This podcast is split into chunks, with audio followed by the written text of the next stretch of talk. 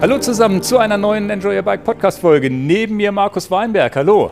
Ja, grüß dich. Hi. Ähm, ja, dich kennt man vielleicht, vielleicht auch nicht. Ähm, du bist so ein bisschen der Kopf hinter den Filmen mit Jonas Deichmann. Dadurch, glaube ich, bist du in der Radszene so ein bisschen bekannter geworden. Ansonsten bist du Filmemacher, ehemaliger Radsportprofi auch. Und über da, all das sprechen wir, weil ich weiß tatsächlich vieles über deine Geschichte auch noch nicht. Auch, dass du eine eigene Firma hattest, hast du vorhin erwähnt hier im kurzen Vorgespräch. Das wird eine äh, schöne Folge, glaube ich, weil wir sehr spontan hier sind und auch nur wenig Zeit haben. Ich muss mich ranhalten. Normalerweise dauern unsere, Pod unsere Podcasts hier manchmal drei Stunden. Wir haben aber, glaube ich, jetzt zwei. Sehr gut.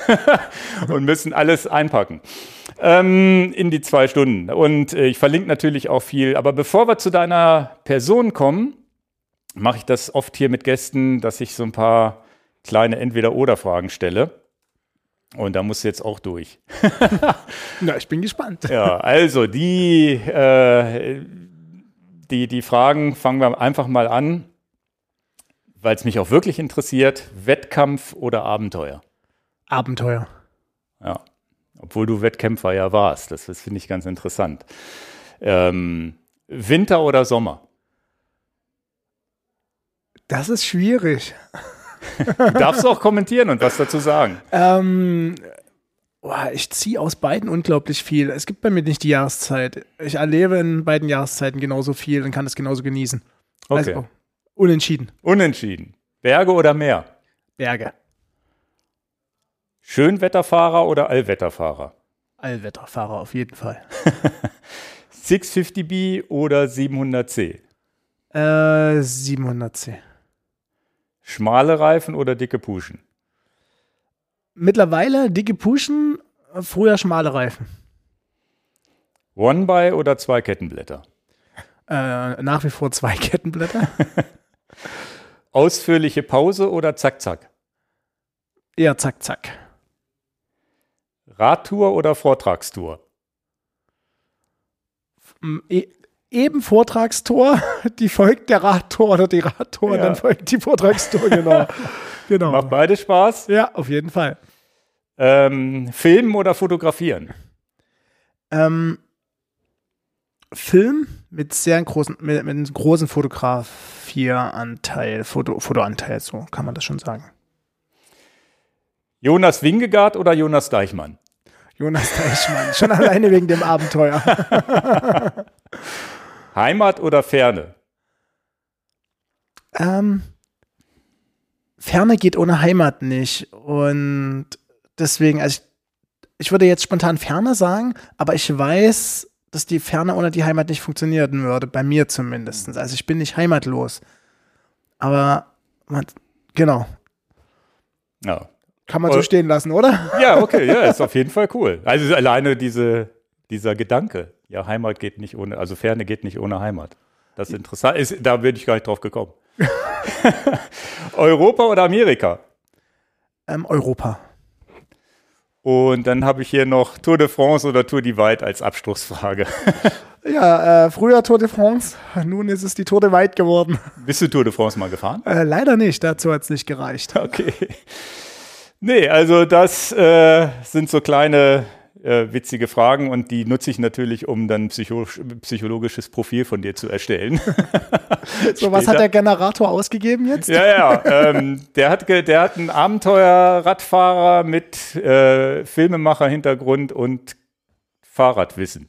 Finden Sie Ihr Herzblatt. Ja, kommen wir zu deiner Person.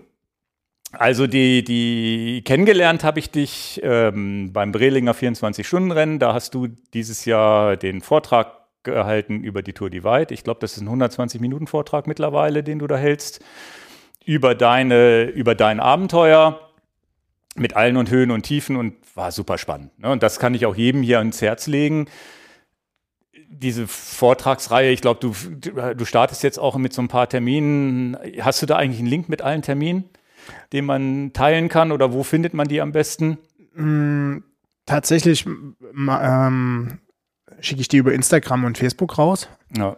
Ähm, aber tatsächlich habe ich jetzt gar nicht, weil das auch so agil ist, das heißt, verändert sich, kam, jetzt kamen wieder zwei Vorträge dazu und ich ergänze das immer nachfolgend und versuche dann immer so zwei Monate vorher das dann über meine Kanäle. Also bei Instagram findet man es wahrscheinlich Ja, irgendwie genau. da angepinnt, wie auch immer, oder du hast einen Link in der Biografie, was wie Genau. auch immer du das machst. Also den Instagram-Account von dir verlinke ich auch, dass ihr vielleicht die Chance habt, den Vortrag zu sehen. Du hast natürlich auch ein Buch geschrieben, was, was man sich vielleicht äh, mal durchlesen kann, wenn man den Vortrag nicht schafft. Oder beides am besten. Genau, das Buch mit Matthias Müller aus Hamburg zusammen, genau. Ja, ja. Genau. Und du bist äh, aber auch äh, natürlich Filmemacher, was ich natürlich super spannend bin, weil ich ja auch in dem Sinne Filmemacher bin, nur auf einer anderen Art und Weise. Ne? Also diese YouTube-Geschichte, die wir hier so machen, ist ja auch schon Filme machen. Äh, witzigerweise ja heute auch vieles möglich, was in, vor 20 Jahren nicht möglich war. Wie bist du zum Film gekommen und ist das deine eigene, eigentliche Passion und du bist ja auch Radsportler gewesen? Wie hat sich das entwickelt? Ähm, also ich bin in, als Kind in einer Bergsportfamilie groß geworden, Künstler in Bergsportfamilie in der sächsischen Schweiz auch. Mein Vater war sehr gut mit den Elite-Sportlern unterwegs gewesen. Bernd Arnold ist da vielleicht der bekannteste Name aus der sächsischen Schweiz und mit der, einer der Pioniere im Felsklettern. Und so bin ich groß geworden und die kamen halt auch immer wieder mit ähm, um die Ecke mit einem neuen Vortrag, mit einer neuen Geschichte, mit einer neuen Leistung und dann als die Wende kam, ähm, sind natürlich dann auch die großen Namen aus der aus Westeuropa dann nach Sachsen gekommen, ob das halt der, ein Kurt Albert ist, aber von mir aus auch ein Reinhard Messner oder Wolfgang Güllich damals, das waren so Anfang der 90er, der 80er, so die Spitzenkletterer. Und in der, in der Hemisphäre bin ich groß geworden. Und das hat mich schon so, dieses Abenteuer, das ein Ziel zu erreichen, auch was du vorhin sagtest mit deinen Fragen, mit den Wettkampfgedanken, das war alles so, ähm, ja, schon so präsent als Kind und Jugendlicher. Und ähm, also Abenteuer äh, und Wettkampf im einen war das schon geprägt. Und das zweite war, es waren natürlich dann dadurch auch immer Journalisten mit da oder andere Filmemacher oder das Fernsehen. Also ich kann mich da gut dran erinnern, dass da immer ab und an mal Teams vorbeikamen. Und dann habe ich mein erstes Schulpraktikum mit 14 bei Biwak, das war ist eine bis heute eine Fernsehsendung im MDR-Fernsehen ähm, gemacht und habe da eine Sendung mitproduziert. Ähm, ja, da war das Feuer geweckt und seitdem ich 14 bin, wollte ich zum Fernsehen oder wollte Fernsehen machen und das schlummerte dann sehr, sehr lange. Viele Umwege. Also ich gehe nie einen direkten Weg, wenn man das so Ja. mal betrachtet, bin ich dann zum Film, Fernsehen, Foto, Schreiben gekommen, genau. Bist du denn ein ausgebildeter Filmemacher oder auch so Quereinsteiger dann? Ich bin Quereinsteiger. Also ich habe Politikwissenschaft, Geschichte und Soziologie studiert in Dresden Mhm. und ähm, habe auch am Anfang des Studiums ähm, ja immer diesen Traum gehabt, aber nie was dafür getan. Mir war klar, ich muss was dafür tun, wenn ich das werden will. Es geht nicht von allein, aber da kam der Leistungssport dazwischen. Ja, Und das äh, hat sehr viel Zeit gefressen und Leistungssport und Studium nebenher, das war schon, ja, Na gut, da bist du natürlich, dass du das überhaupt geschafft hast, ist ja schon super. Also du hast das Ab Studium abgeschlossen, Genau. während du deine Radsportkarriere, die glaube ich gar nicht so lang war, Mhm. zwei, drei Jahre, bist du im Kontinentalteam gefahren, aber schon auf höchstem Niveau. Und ich glaube, ich habe auch bei, du hast einen Wikipedia-Eintrag, habe ich gesehen. Naja, das war, also die ganze Leistungssportphase waren ungefähr so zehn Jahre, acht bis zehn Jahre, aber natürlich so ähm, als äh, mit einem europäischen KT-Vertrag waren zwei Jahre tatsächlich. Ähm, aber ich bin das Jahr vorher aber schon, zwar als Amateur, aber schon sehr professionell unterwegs gewesen in verschiedenen Mixteams und Einladungsrennen und so weiter und so fort. Das Jahr danach war ich dann ähm, in den USA, hatte da auch einen Vertrag, all allerdings bei einem Amateurteam, aber war sozusagen auch bezahlter Radfahrer.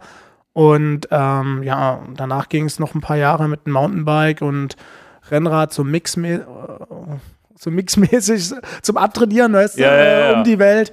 Und habe damals auch noch ein, äh, ich glaube, zwei, vier UCI-Siege damals eingefahren, eigentlich in der Nachkarriere.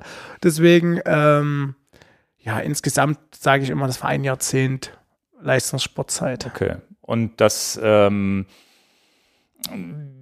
dieser Sprung, das finde ich ja immer ganz interessant, ne? dass man äh, Kontinentalteam ist ja immer noch zweite Reihe gegenüber so einem Tour de France, äh, Jumbo-Visma-Team, Mhm. was auch immer.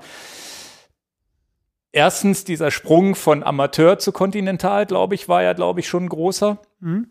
Und dann der nächste Sprung, den zu schaffen, das hätte dann zu viel Aufwand bedeutet oder fehlte da das Talent? Also jetzt nicht, ich will nicht despektierlich Ja, sein, aber, äh. aber das ist ja so eine, so eine interessante, wenn man schon mal jemanden hier sitzen Mhm. hat, der so weit gekommen ist, wie, wie, wie muss man sich das vorstellen? Ähm, hat verschiedene Faktoren. Also zum einen redet man ja über das Jahr 2006, 2007, 2008. Das waren so die Jahre der, des Doping-Skandals um Jan Ulrich und das Jahr drauf um Patrick Sinkewitz, wo die Teams zugemacht haben, auch unser Team damals. Das heißt, eigentlich, als es bei mir gerade richtig losgehen sollte, war halt in Deutschland erstmal Schluss mit den ganzen Kontinentalteams. Viele sind eingestampft worden. Okay. Ähm, ich bin dann ein Jahr in die USA gegangen, 2008 und habe damals ein Urlaubssemester gemacht an der Uni und irgendwann stand halt die Frage, ähm, ja, pff, in den USA bleiben, hätten auch weiter als Vertragsfahrer unterwegs sein können oder aber Studium abschließen. Also man kann ja dann die Urlaubssemester nicht ohne Ende machen. Und ich hatte jetzt einen großen Vorteil an der TU Dresden, dass ich, da gab es so eine Spitzensportvereinbarung mit dem Olympischen Stor äh, Sportbund, dass man das Studium so ein bisschen ziehen konnte und so ein bisschen nicht ganz so an Termine gebunden war. Hat in der Hinsicht mir schon ein bisschen geholfen. Aber irgendwann kommt die Frage, was willst du denn leben? Das heißt, diese Frage, geht es weiter oder nicht, hat sich in der, oder, oder will ich noch in ein höheres Team, hat sich in der Hinsicht nicht gestellt, weil ich fast alle Fristen in meinem Studium schon mehr oder weniger angerissen hatte. Und dann habe ich gesagt, nach dem Jahr in den USA, ähm, ich mache jetzt mein Studium zu Ende. Es gab damals eh nicht viele Teams in Deutschland und ja, war eigentlich im Nachgang betrachtet eine richtige Entscheidung weil man konnte schon mal in diese Welt rein, rein, rein spüren. Man ist ja auch viele Rennen gefahren mit den Teams wie Milram, mit Gerolsteiner, auch mit Telekom noch. Und man wusste ungefähr, wo es hingeht. Man wusste ungefähr, was man aufbringen muss an Leistung, an Zeit. Ähm, und da war für mich immer klar, in mir steckt der das Abenteuer äh, gehen. wenn ich mir aussuchen konnte, ein Rennen in Afrika, in Asien, in Südamerika gegen ein Rennen in Deutschland, dann habe ich mich immer fürs Ausland entschieden. Also mich, mich hat eher das Exotische gereizt, dieses, dieses Horizont erweitern. Und mir ging es nicht in letzter Form darum, das letzte Quäntchen äh, Leistung rauszupressen. Deswegen habe ich auch an dem Studium nie gezweifelt. Und dann in Dresden war es oder so, wir waren eine schöne Truppe, äh, ein Freundeskreis. Äh, wir waren alle Kontinentalprofis auf der Ebene. Der René Obst war damals, ich glaube, oh, genau ein Jahr auch ähm, ähm, Professional Continental heißt es heute oder GS2-Fahrer damals. Also waren ein tolles Team, was sich mitgezogen hatte. Aber wir hatten alle noch was nebenher. Das heißt, der eine hat einen Radladen, der äh, ich habe studiert, der äh, nächste hat noch woanders gearbeitet. Das heißt, wir haben, keiner von uns hat alles auf die Karte Radsport gesetzt. Ähm, und daher war, wir hatten Spaß und der Spaß hat uns so weit gebracht. So kann man das eigentlich mhm. für mich in, im Nachgang betrachten, auch wenn das damals nicht ganz so klar war. Ja, ja, gut, aber das ist ja, tatsächlich auch ein riskantes Ding. Entweder du spielst ganz weit vorne mit, kriegst einen großen Vertrag und kannst ein paar Jahre ein bisschen Geld verdienen. Und selbst dann erlebt man ja viele Radsportler nach der Karriere, die wirklich am Kämpfen sind, dann, dann weiterzumachen zu können.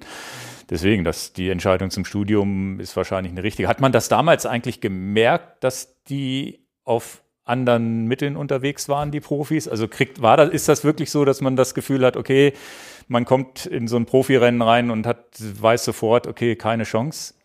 Ähm, naja, das, am Anfang habe ich mir das vielleicht nicht eingestehen wollen. Ähm, aber zum, nehmen wir mal das Beispiel 2006, 2007, als ich angefangen habe. Boah, klar, dann bist du neu in dem Zirkus. Wir sind zwar vorher schon als Amateur ein paar Profirennen gefahren, aber dann bist du neu in den, ähm, hast deinen Vertrag, 2006 war das, und dann fährst du die ersten großen Rennen. Und dann merkst du schon, oh, pf, krass. Und dann bin ich auch in der einen oder anderen Rennen auch abgehangen worden. Und dann war im Sommer der Dopingskandal. Und da waren, haben ja erstmal doch viele äh, die Finger dann erstmal weggelassen oder wussten auch nicht, auch die, die Profis waren unsicher und dann im Jahr drauf, klar, ich bin auch besser geworden über das Jahr, habe natürlich auch beißen gelernt, bin dann die Rennen durchgefahren. Ähm, und im nächsten Jahr habe ich das Gefühl gehabt, dass die vielleicht ein Level langsamer waren und ich ein Level schneller, dass ich mich dem annähern konnte und nicht mehr so ums Überleben kämpfen musste im Peloton. Und das war eigentlich ein sehr, das war sehr sichtbar auch. Ähm, Woran es nur letztendlich gelegen hat, ob, das kann ich mit Gewissheit nicht sagen. Auf jeden Fall, das Thema Doping war bei uns definitiv auch angekommen. Mhm. Ähm, man kam ja nicht drum rum. Wir hatten auch bei uns bei Notebooks billiger einen Dopingfall damals und ähm, oder zwei eigentlich, wenn man es so nimmt. Und das blieb eigentlich auch bei uns nicht verborgen. Und, und bist du mal in Versuchung gekommen, dass man dir das angeboten hat oder wie auch immer gesagt hat, oder denkt man darüber nach? Zumindest, also ich, ich, ich, mhm. ich, ich habe ja ganz oft, mache ich ja diesen Disclaimer, was wäre, wenn ich damals in so einer Position gewesen wäre, weil man ist ja immer so sehr schnell mit verurteilen und was sind das für Blödmänner, dass die alle gedopt haben. Was wäre, wenn man selber in der Position wäre und da kommt einer und sagt hier, nimm doch, probier doch mal aus, ist doch geil. Ne? Die Möglichkeit hätte es gegeben. Ähm, für mich war das aber alles eher so, ich war ein Junge, der gespielt hat, wenn du es mal so nimmst. Und mhm. wir hatten einen Freundeskreis, der gefestigt war und wir waren irgendwie, wie gesagt, wir hatten andere Dinge auch im Leben und uns war klar, dass wir ähm, nicht alles auf diese Karte setzen und wir kommen so weit, wie es geht.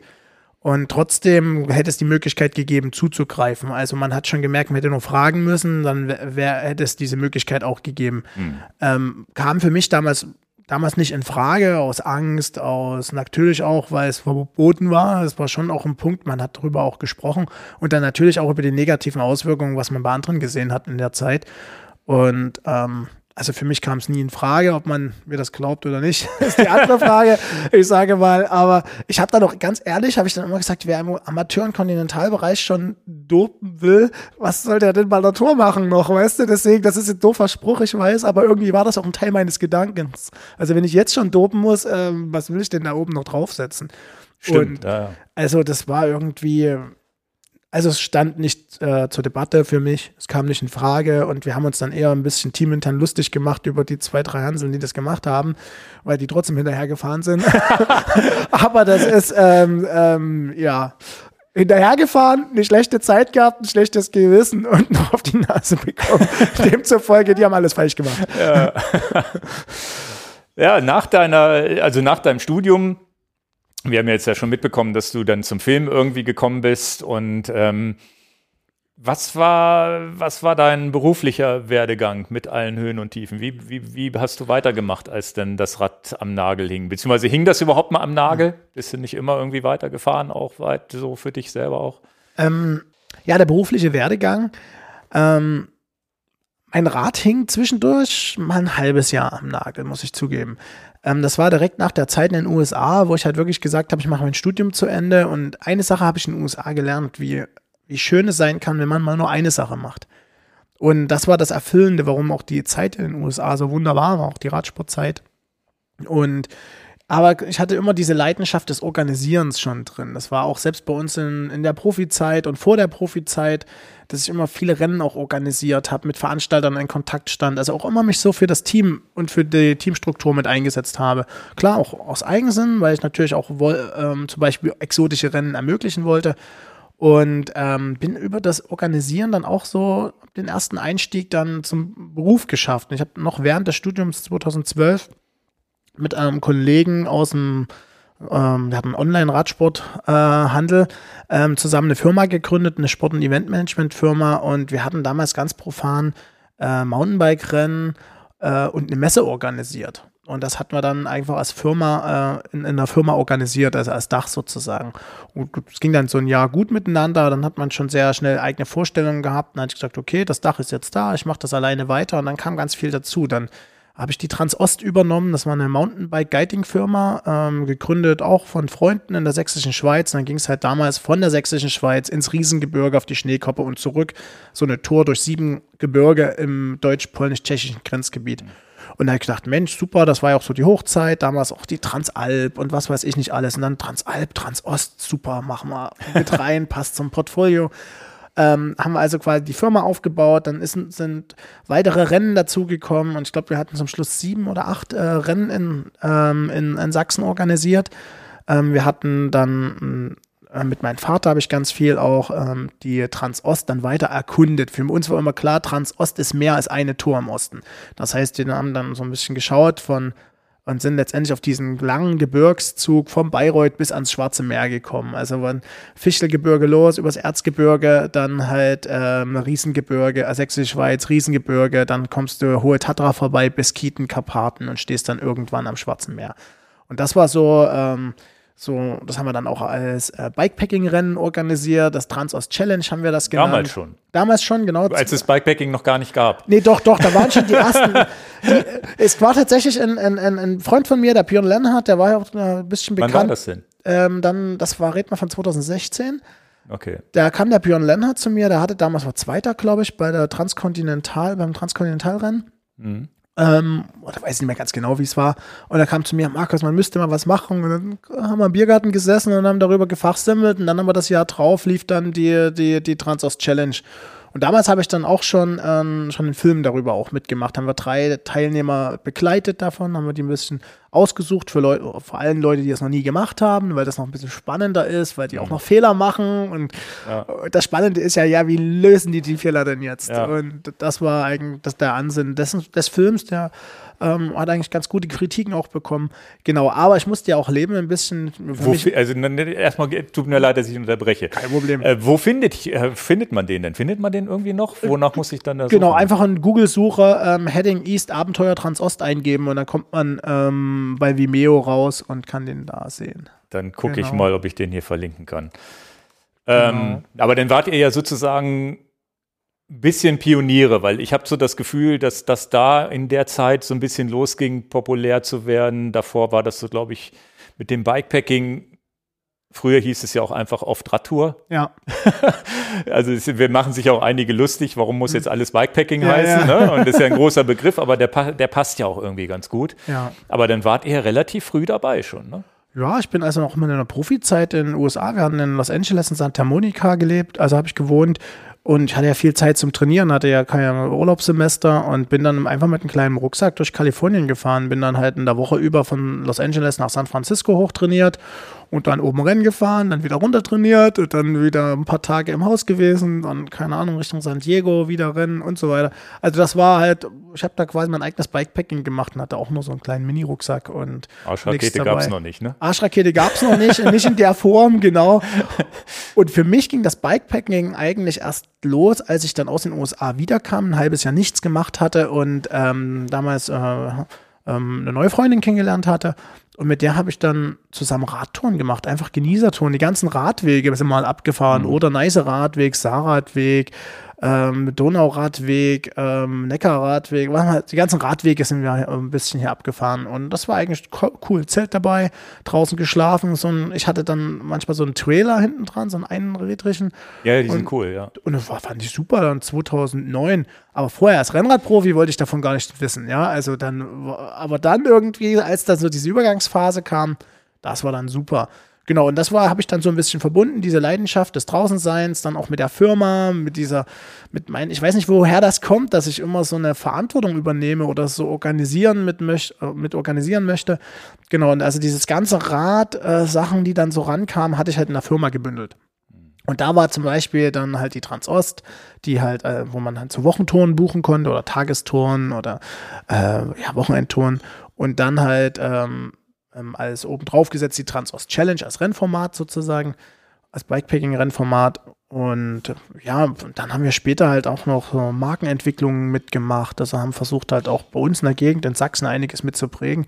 Und das war dann ganz schön viel, weil eine Sache muss man sagen, ich hatte dann mir noch einen zweiten, äh, noch einen Geschäftspartner dazu äh, zugeholt, weil ich wollte eigentlich immer Film machen.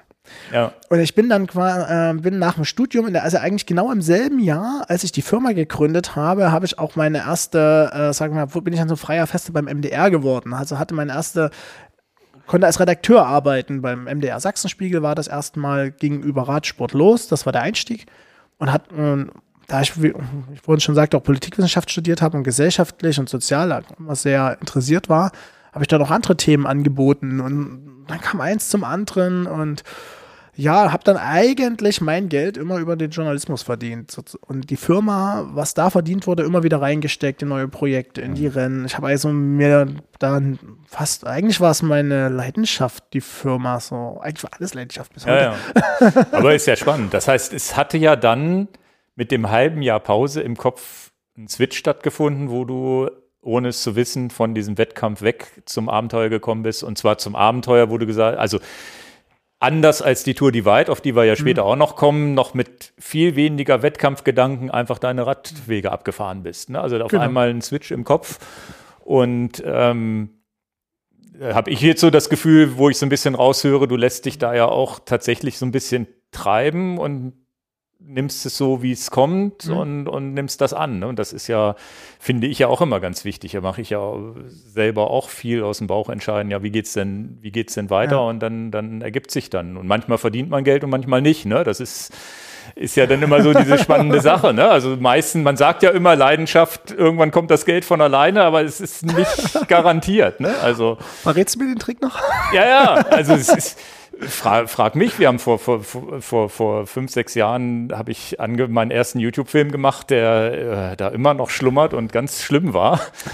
Weißt du nicht, ob das funktioniert oder nicht. Manchmal ist es Zufall, manchmal ist es Glück und so weiter. Wie und, und manchmal ist es auch harte Arbeit.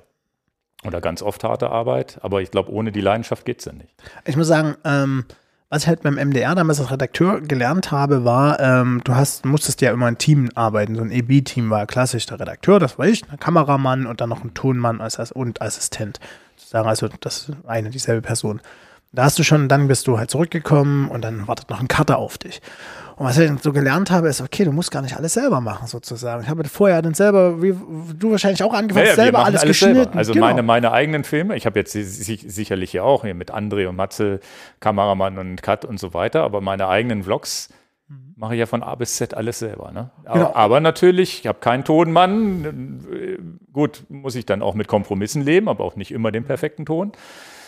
Ähm, aber das ist, glaube ich, auch erst eine Sache, die seit fünf, sechs, sieben Jahren möglich ist, weil es die Technik erlaubt. Genau, und das war damals noch nicht der Fall. Und ich bin, sag mir immer, ich bin erst dann erfolgreicher geworden, als ich gelernt habe, sozusagen im Team zu arbeiten und auch akzeptiert habe, dass ich nicht alles selber gut selber mhm. kann und auch nicht kann, können muss. Dafür gibt es Profis. Mhm. Und ich hatte jetzt ähm, einen Regie-Workshop, äh, weil ich gerade an meinem ersten Spielfilm arbeite. Und da hat äh, der, der Workshopleiter, auch ein, also ein renommierter, erfahrener deutscher Regisseur, der meinte so, Leute, ihr seid Profi des Halbwissens. Ihr seid wie die Schaltzentrale oder der Dirigent im Orchester. Ihr müsst nicht jede Flöte perfekt spielen können, aber ihr müsst die verschiedenen Instrumente zusammenfügen können. Und, mhm. ähm, und das ist das, da kommen wir wieder so zurück zu dem, was ich sehr gerne mache, das Organisieren. Und letztendlich bist du als Regisseur oder als äh, äh Executive Producer oder als, ja, als äh, Ideenumsetzer sozusagen, eigentlich eine Art Dirigent und Schaltzentrale. Und als ich das mal, als ich das verinnerlicht habe und auch gesagt habe, okay, bring gute Leute zusammen und sei selbstbewusst äh, genug auch zu akzeptieren und zu sagen, ey, das kann ich nicht, du kannst das viel besser und deswegen bring das mit rein. Und wenn deine super Idee und meine super Idee und noch die andere super Idee zusammenkommt, haben wir zusammen was richtig Erfolgreiches. Und das war so der Switch im Kopf der dann dazu geführt hatte, dass die Produkte besser wurden, die Filme besser wurden. Und das ist ja einfach auch, ich persönlich auch einen extremen Schub gemacht habe, weil man guckt sich bei jeder Sache was an. Jetzt bin ich heute in dein Studio hier gekommen, ja, ja. habe schon geguckt, oh, ich habe ja nur schon einige Podca Podcasts gemacht, aber du bist wieder ganz anders aufgestellt als viele andere, weißt du, und schon da, ah ja, super, das gefällt mir und ah, okay. Naja, cool. ich musste jetzt innerhalb, ja, es ist ja wirklich ein sehr spontaner Termin gewesen, ja. wo wir gesagt haben, das muss hier Licht an und losgehen. Und das äh, ist, ist ja eine ganz, ganz wichtige Sache, die ich für meinen Kopf brauche, weil ich für mich ist das Filmen und Podcasten ja nebenbei zu meiner Arbeit als Geschäftsführer von einer Firma, von zwei Webseiten, die laufen müssen und so weiter. Und da muss halt alles auch effizient laufen. Aber es, ich finde es auch hochinteressant. Regisseur habe ich so noch nicht gesprochen oder dass du da jetzt in, da reinkommst.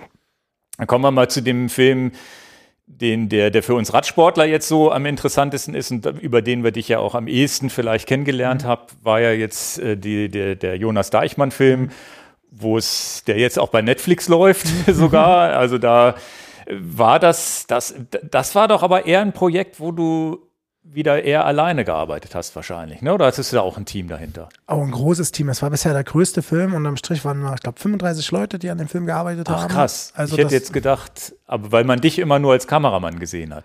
Genau, also das Besondere des Films war von vornherein so angelegt, ähm, dass ähm, wir sehr nah dran sein wollen, dass ich sehr nah dran sein möchte an Jonas. Also es bringt uns nichts, wenn wir mit dem Auto hinter ihm herfahren und so ein bisschen gucken, sondern der, der Film wird nur interessant, wenn man den Jonas, ähm, wenn man mit dem Jonas mitleidet, mitfühlend, miterlebt sozusagen. Das macht die Kamera in Form von mir dann auch. Deswegen, ich war. Du, quälst dich ja mit. Also du genau. fährst ja Etappen mit, dann auch selber mit dem Rad zum Beispiel, ne? oder läufst ein bisschen mit. Genau, und die unmöglichsten Dinge passieren nämlich dann, wo entweder kein Auto hinkommt oder, oder wo du nie mit dem Auto sein würdest oder sonst irgendwann. Du kannst es nur zeigen, wenn du dabei bist. Und das war auch der Anspruch. Und zum Schluss war ich so 25 Prozent ungefähr, plus minus paar Tage mit dabei. Also war letztendlich in allen 18 Ländern mit dem Jonas. Ja. Und ähm, habe also quasi auch einmal die Welt mit umreist und zwar immer so zwischen einer Woche und zehn Tage oder das längste war 14 Tage, wo ich mal mit dabei war. Und da ist dann der Film daraus entstanden. Und da haben wir dann unterwegs dann ein ganz paar Tagebücher mitge, also YouTube-Tagebücher auch mitgeschnitten schon. Die hatten so ein bisschen Entertainment-Charakter, ähm, haben viel fürs Fernsehen schon mitgemacht, Artikel mitgeschrieben. Also hatte ich schon diese ganze crossmediale Palette ähm, habe ich da schon mit bespielt. Das ist immer wieder das, wo es beruflich dann hinging. Das, mhm. das hat sich, diese Entwicklung von mir war halt so vom Redakteur hin zum crossmedialen Medienmännchen, der quasi Foto, Video, Text bespielt. Mhm. Und, und vielleicht einen Einschub noch, ich hatte vorher noch zwei Jahre bei einer Zeitung war ich noch angestellt, ähm, ähm, auch als crossmedialer äh, Medienmann und das war dann nochmal so das Handwerk lernen und da habe ich mir dann so ein Projekt wie mit Jonas auch zugetraut, wo ich genau wusste, ähm, diesen Film den transportiert, wir sind noch nicht so professionell oder so bekannt oder so weit, dass es einfach nur ein Film sein kann, sondern wir müssen was dafür tun. Und haben dann uns noch andere Formate drumherum einfallen lassen. Und mhm. zum Schluss war es erfolgreich. Ähm, aber dafür haben wir richtig viel geackert. genau. Triathlon um die Welt, für die, die es nicht wissen da draußen. Wir hatten Jonas ja auch zu Gast im Podcast, den kann man, den verlinke ich auch nochmal unten. Ähm, darum ging es letztendlich einmal um die Welt, Radfahren, Schwimmen, Laufen und ich glaube, das war nicht die, also erst ein bisschen Radfahren, dann kam, kam Schwimmen dazu, äh, langer Teil Schwimmen, langer Teil Radfahren durch Russland damals genau. noch. Ähm, danach Laufen durch Mexiko wegen der Pandemie. Also war, war ein hochspannendes Filmprojekt, ähm, mittlerweile bei, also ich glaube, hat Netflix dem Ganzen auch nochmal einen Schub gegeben, weil ihr seid jetzt ja bei Netflix in dem Film drin, werdet auch immer schön vorgeschlagen bei mir. Ich kannte den Film jetzt vorher schon, habe ihn da nicht nochmal angeklickt. Ähm, das ist doch schon, schon krass irgendwie. Das, hättest du das erwartet, dass der solche Wellen dann schlägt? Ähm, mittlerweile, also am Anfang, als wir losgedreht haben, nicht.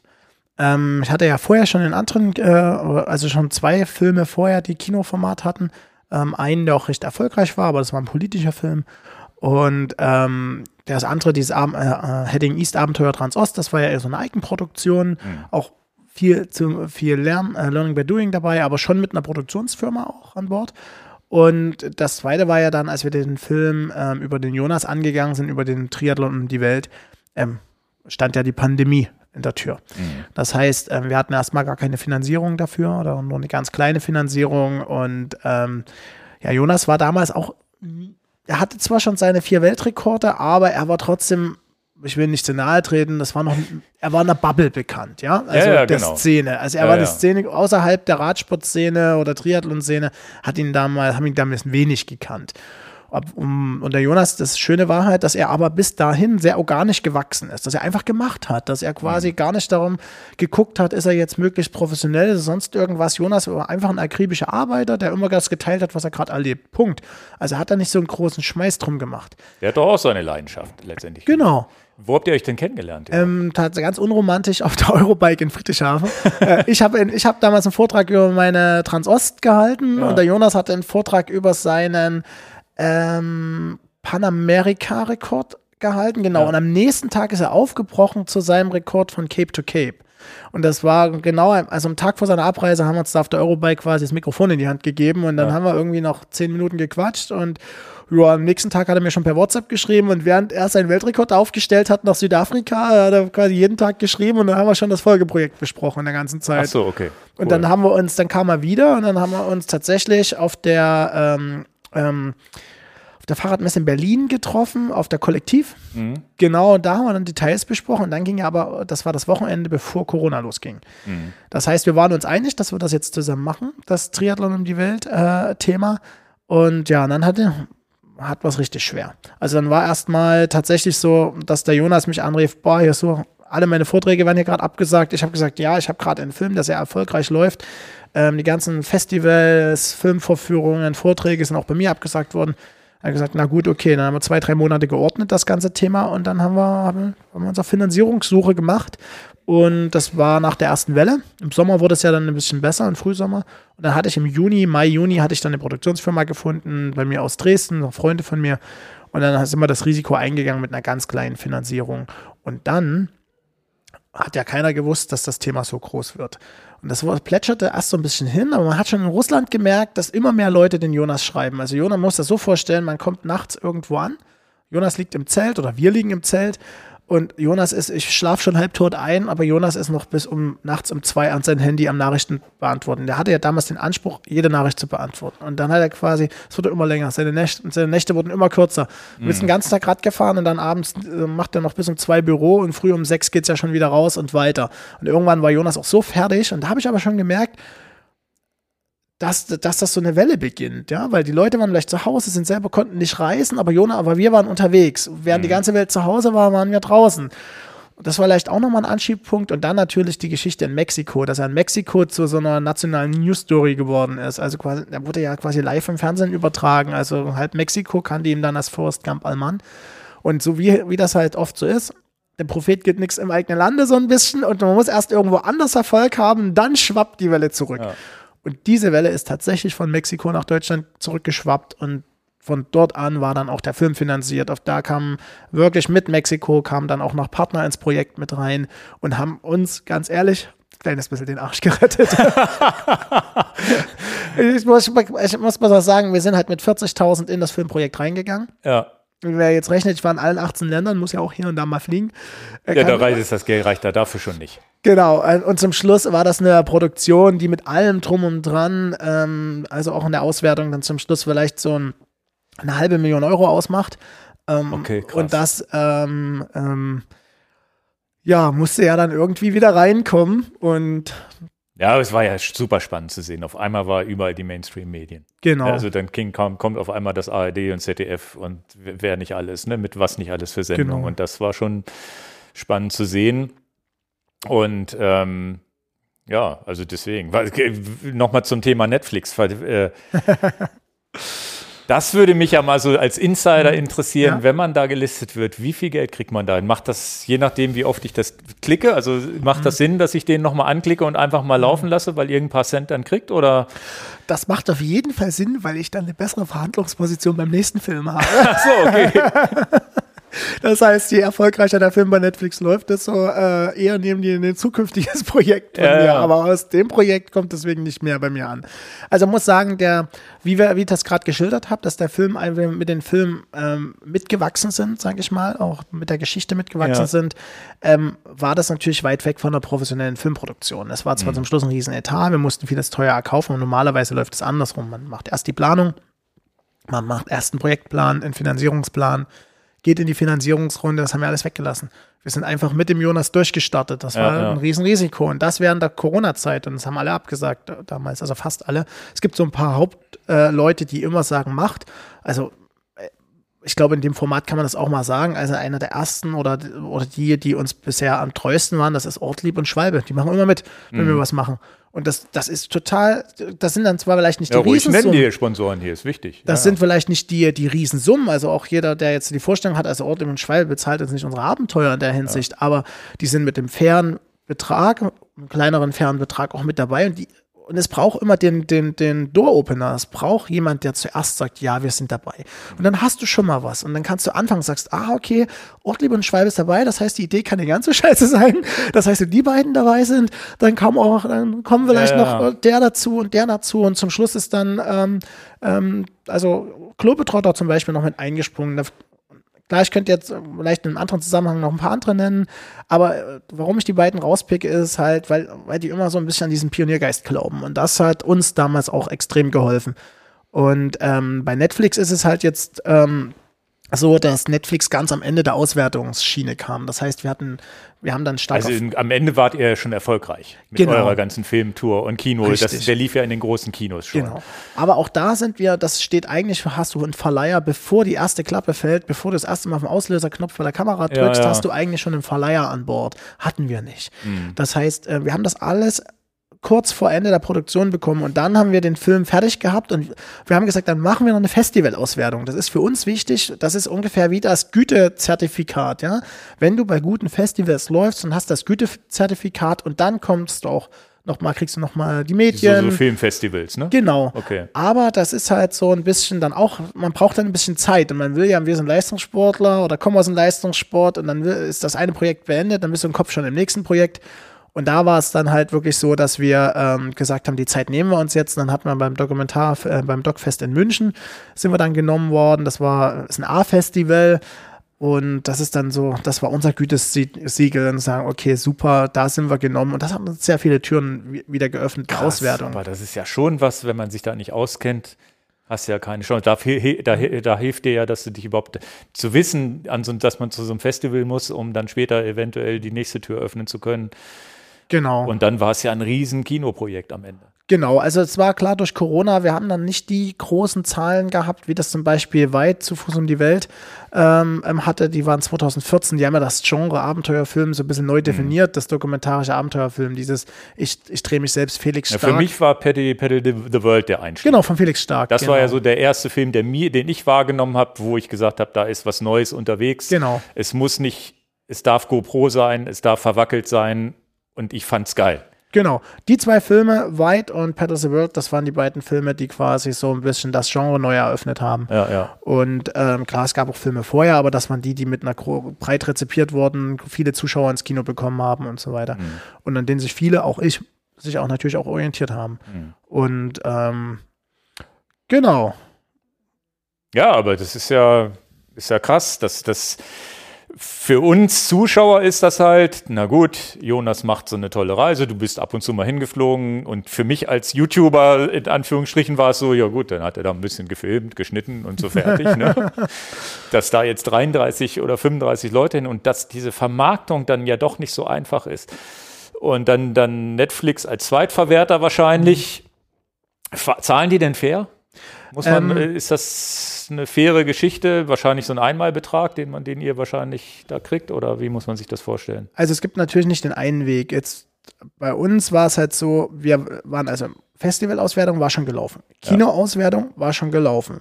Ähm, Fernsehen extrem viel schon berichtet, war also auch schon durch. Also lief zwar nicht im Fernsehen, aber ja. war schon sehr breit berichtet. Dann kam das Buch raus, Bestseller.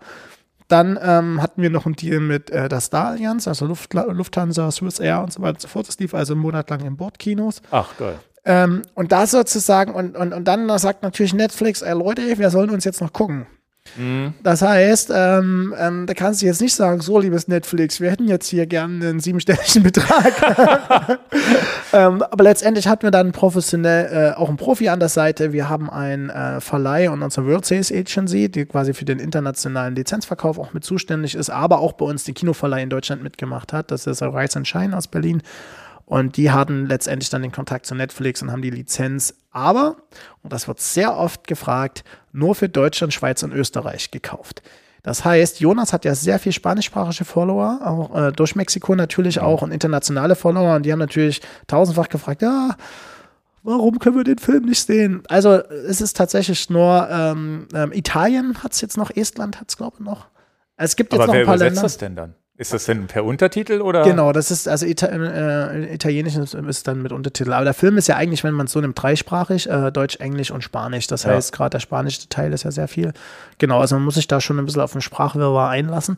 Aber das glaube ich, das haben wir ganz gut gelöst. Das hat dem Film eher noch ein bisschen authentische Aber Würze die, die, gegeben. Die Nachfrage hilft dann wieder, dass Netflix dann vielleicht irgendwann doch sagt, komm, wir machen Spanien noch oder Amerika. Das kann alles noch kommen, ja. ja aber ähm, man weiß es nicht. Man ne? weiß es nicht. Und ähm, also, also so Filmgeschäft ist wirklich ein, äh, man braucht einen langen Atem. Das heißt, gerade bei den professionellen Geschichten und deswegen ganz viele auch professionelle YouTuber, äh, mit denen ich schon so zu tun hatte, die staunen dann immer ganz, ganz krass, wenn sie dann doch mal ein größeres professionelles Projekt machen mhm. wollen, ähm, was jetzt über dieses eigene Content produzieren hinausgeht, merken sie ganz oft, boah, dass das nochmal eine ganz andere Ebene ist und dass da das ist ja wie, wie Musik machen kann jeder, sich mal was aufspielen kann jeder, aber dass es dann wirklich überall rauskommt, mhm. dann braucht. Ja. ja. ich habe mal, Netf hab mal Netflix, äh, einen Podcast mit der deutschen Netflix-Chefin gehört. Mhm. Ich meine, OM, wie heißen die denn? OMG oder so ähnlich, dieser Podcast in Deutschland, der sehr ja. bekannt ist.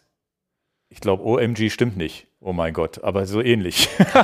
ich komme jetzt nicht drauf, ne? aber kann man vielleicht mal googeln. Und die fand ich. Äh, relativ sympathisch, wie die gesprochen ja. haben und was die für Ziele haben und wie sie versuchen, die Abonnenten zu halten. Ne? So für vier, fünf Monaten ungefähr? Ja, ja, ja. ja habe ich auch gehört, ja. Und hochinteressant und hat dann auch erzählt, wie sie versuchen, neue Themen zu holen, Dokumentation zu machen. Selber natürlich mit der Tour de France Dokumentation sehr ja. erfolgreich waren, planen ein ähnliches Projekt für nächstes Jahr oder neue Projekte. Mhm.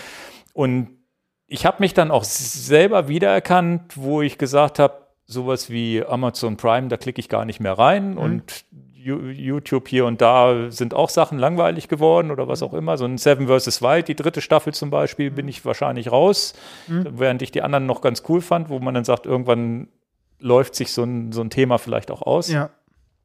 Und sehr, sehr spannend, wie sie erzählt hat und wo ich dann selber wieder erkannt habe, ja, Netflix kriegst doch immer, also die haben noch viele doofe Serien, wo du sagst, merkst, billig produziert in Amerika und sonst wie, die man sich nicht angucken kann. Aber die haben auch gerade für den deutschen Markt relativ geile Produktionen geschafft, wo man sagt, okay, geil, äh, gibt so einen so einen- so einen Ossi-Film, wie heißt denn der mit dieser Killerin, Ost, Ostkillerin, ich komme auf den Namen immer nicht, der geil gemacht war. Ach, ja, ja.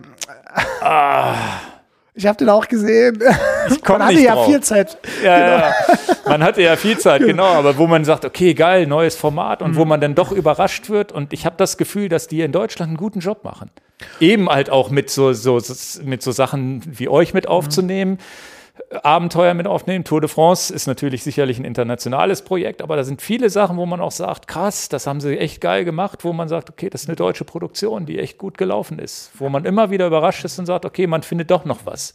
Also man muss dazu sagen, ich will natürlich jetzt nicht äh, eine Einführung, die für die Netflix-Filmkunde geben. Das ist Ja. nämlich auch hart erarbeitet. Das ist eine, ähm, ähm, aber mit Netflix zu arbeiten ist definitiv nochmal eine andere Nummer. Ähm, es läuft auch anders als das normale Filmgeschäft. Also wir haben ja in Deutschland sehr viel Filmförderung auch. Es läuft oft über die Filmförderanstalten und ähm, das wenigste findet statt über zum Beispiel, wie wir das, den Film mit den Jonas gemacht haben. Also dieser, das Limit bin nur ich, das war ein schöner Erfolg und so weiter, hatte aber mit normalem Filmemachen gar nicht ganz so viel zu tun. Wir haben überall reinschauen dürfen, aber, aber so ein Mischmasch aus Förderung, aus äh, Sponsoring, aus quasi Zuschuss und Trittgeschäften, das ist eigentlich in der Hinsicht äh, absolut ungewöhnlich. Ähm, und das ist halt einfach so gewachsen und war vielleicht auch nur möglich in der Form wegen der Pandemie.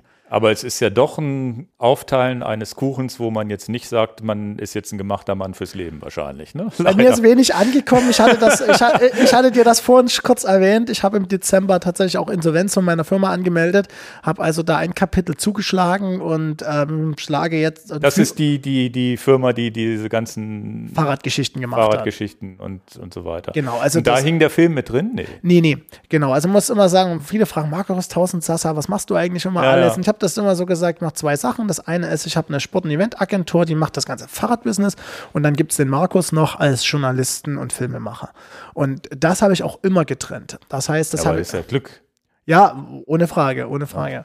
Und aber was heißt immer getrennt? Ja, aber man hat da natürlich dann auch so querfinanziert, ja, wo ich mein Geld hin ausgebe und nicht, das ist ja quasi dann Ja, mir ja. überlassen. Aber so rein äh, strukturmäßig war ich auf der einen Seite immer selbstständig und war halt trotzdem noch Geschäftsführer von der Sportagentur. Und tatsächlich muss ich sagen, ähm, während Corona, das hat meine Kräfte ein bisschen, ähm, ähm, wie soll ich sagen, ähm, ja, war ich zu schwach, Mhm. weil Ja gut, die, die Veranstaltungen konnten ja auch nicht laufen. Dann Konnten nicht Zeit. laufen, genau. Umsatzausfälle und so weiter. und da Ist das, äh, ist das dann, wie schwierig ist das? Ist das dann ein Prozess, wo du schnell loslassen konntest und so, weil, weil viele Unternehmer ja das Problem haben, sie versuchen zu retten, zu retten, zu retten? Oder wie war der Prozess zu sagen, okay, ich lasse da jetzt los, lieber jetzt die Reißleine ziehen, als bevor das Ganze völlig überschuldet würde, was auch immer. Wie war der Prozess? Ging das alles gut oder vom Kopf her? Nein, es ging deswegen nicht gut, weil Corona größer und stärker und ungewohnt war. Ich habe halt quasi, wenn vorher ein Problem gab, habe ich immer irgendwie, wie der Markus halt so ist, fünf Leute angerufen, irgendwas organisiert gemacht und irgendwie noch eine neue Idee entwickelt und dann ging es halt weiter, weil das Kartenhaus halt stand und das Fundament stand und man wusste halt, wie das funktioniert. Jetzt war das aber weg, aber ich konnte mich gar nicht so schnell anpassen, mir neue Art und Weisen äh, anzugewöhnen. Und äh, viele Leute, die einfach erstmal nichts gemacht haben oder sich erstmal zurückgezogen haben, sich erstmal nur die Hilfen in Anspruch genommen haben, sind sehr viel besser durchgekommen als ich, der wie immer volles Risiko. Und ich bin halt, hatte halt dann einige äh, unternehmerische Fehlentscheidungen, habe halt äh, zu spät verstanden, dass Corona zu, so lang dauern wird, dass zum Beispiel die Transost, das war unser Standbein, dass das, ähm, ähm, dass das defizitär ist während Corona. Und dass wir aber haben aber trotzdem immer weiter geplant und weitergemacht, weil wir dachten, ach, es wird schon wieder, wird wieder aufgehoben, die Beschränkungen, dann es geht weiter. Dann haben wir neue Marken gegründet. Haben die, das war eigentlich cool, weil wir total am Puls der Zeit waren, haben eine neue Gravel, dieses Dirty Gravel eine Marke gegründet. Dann haben wir äh, Pace Your City gegründet. Das war so, ähm, so ein, so ein Abenteuersportprogramm, so, so ein bisschen so ein Motivationsprogramm. Das heißt, ähm, wir haben dann aber auch Marken, uns als Agentur geöffnet, haben ähm, für Tourismusverbände auch mit ähm, ähm, Markenentwicklung betrieben, Touren erkundet. Das war, war ein bunter Strauß, einfach erstmal aus der Not heraus während Corona zu überleben. Also Flucht nach vorn. Mhm. Und meine unternehmerische Fehlentscheidung lag darin, dass ich quasi äh, zu spät gemerkt habe, dass das eine defizitär läuft während Corona, nicht alles durch Hilfen ausgeglichen wird, dann die neuen Magen ja auch nicht sofort Geld abspringen, aber halt sehr viel neue Arbeit leisten. Und auf der dritten Ebene, und jetzt kommt ja doch wieder dann meine Selbstständigkeit als Filmemacher zurück, hatte ich ein Produkt, ich nenne es jetzt mal Produkt, den Film mit dem Jonas, aber ich hatte auch noch zwei andere Filmprojekte, die unglaublich erfolgreich waren also auch noch sehr viel mehr Zeit fordernden. Mhm. Das heißt, ich hatte auf einmal auf allen Seiten extrem Druck, positiven wie negativen, und das hat mich so überfordert, dass ich dann auch so eine Art Burnout gekommen bin, ähm, wo ich dann einfach auch körperlich nicht mehr funktioniert habe eine ganze Zeit. Und wo dann, und dann, weil da wollen wir heute auch drüber sprechen, die Tour Divide, kam dann so ein bisschen als Rettung, so ein bisschen so als äh, Rettung, das, das Wort benutze ich eigentlich erst seit kurzem, aber es kam zu einer Zeit, wo ich sage, boah, ist wie so eine Auszeit und das mache ich jetzt. Gar nicht bewusst. Ich habe mich nicht hingesetzt und habe gesagt, oh, wie kann ich jetzt dem allen entfliehen? Und weil du sagst, wie ich dann zu diesem Entscheidungsprozess gekommen bin, also ich habe, dann gab es einen Tag, wo ich gesagt habe, oh, schaff das und am nächsten Tag, oh, schaff das nicht mehr. Und naja, das war so ein schleichender Prozess erstmal und der, wo, wo ich noch nicht absehen konnte, wo es hingeht. Und das hat sich ungefähr ein Jahr gezogen. Und klar, aus heutiger Sicht hätte ich ein Jahr vorher die Bude zumachen müssen. Und mhm. ich hatte im Winter 21, 22 mit meinem Geschäftspartner damals wirklich überlegt, machen wir das dicht. Aus heutiger mhm. Sicht hätten wir es machen sollen. Aber wir haben uns das noch ein ganzes Jahr Zeit gegeben und ähm, tatsächlich sind die Kosten dann auch weggelaufen. Und dann blieb, blieb eigentlich dann tatsächlich zum Schluss nur noch die Insolvenz. Und aber das ist heute ja alles, das war, ist ja eine Firma als, als uh, UG, also wie eine GmbH organisiert gewesen. Also haftungsfrei und so weiter. Das heißt, du bist nicht mit persönlichem Geld außer dem, was drinsteckte, wahrscheinlich. Bin ich Arbeit. zum Schluss trotzdem, weil ich in der Geschäftsführerhaftung war, weil ich natürlich, du kriegst natürlich auch so eine kleine Firma, wenn du Kredite nimmst oder Hilfen nimmst, äh, an Anspruch nimmst, musst du halt immer der Geschäftsführer letztendlich mit dann mit Bürgschaften arbeiten. Genau, die wurden dann auch gezogen bei mir. Das hatte aber schon auch persönliche Konsequenzen für mich. Aber im Großen und Ganzen bin ich jetzt gut durchgekommen. Und wie gesagt, diese Filmprojekte, es gab Positives wie Negatives. Und äh, das, was entstanden ist in der Zeit, was ich lernen durfte, das ist ja so wertvoll gewesen, dass ich hier nicht vor nichts stehe. Und das heißt, ein Ende. Ja, gut, das Filmprojekt Jonas Deichmann wäre nie gekommen, wenn du nicht diese Firma gehabt hättest, vielleicht. Zum Beispiel, und, genau. Ähm, was mich noch interessiert, so jetzt rückblickend, jetzt hat das natürlich ein bisschen gedauert und so weiter und hat ist dann jetzt die Erleichterung da, dass du dich voll aufs Film konzentrieren hast und dass dieser Bereich Firma weg ist, dass man sagt, okay, ich habe jetzt ein, ein Standbein weniger zwar, aber ich habe einfach ein leichteres Arbeiten und kann mich voll auf Film und äh, wir kommen ja auch gleich auf deine Vorträge. Mhm. Das ist ja auch ein, in Anführungsstrichen, neues Standbein, ja. dass du einen eigenen Vortrag auch hältst, ein eigenes Buch geschrieben hast. Mhm. Ähm, wie ist das? Ähm, na, es hat eine Zeit gedauert, äh, bis man, bis man sich da so freuen kann, bis man da äh, sagen kann, okay, man nimmt das wirklich an. Ähm, aber ich glaube, vor uns hatte ich das schon mal kurz gesagt, ich bin sehr schon glücklich darüber, dass es jetzt dass es so einen klaren Schnitt gab.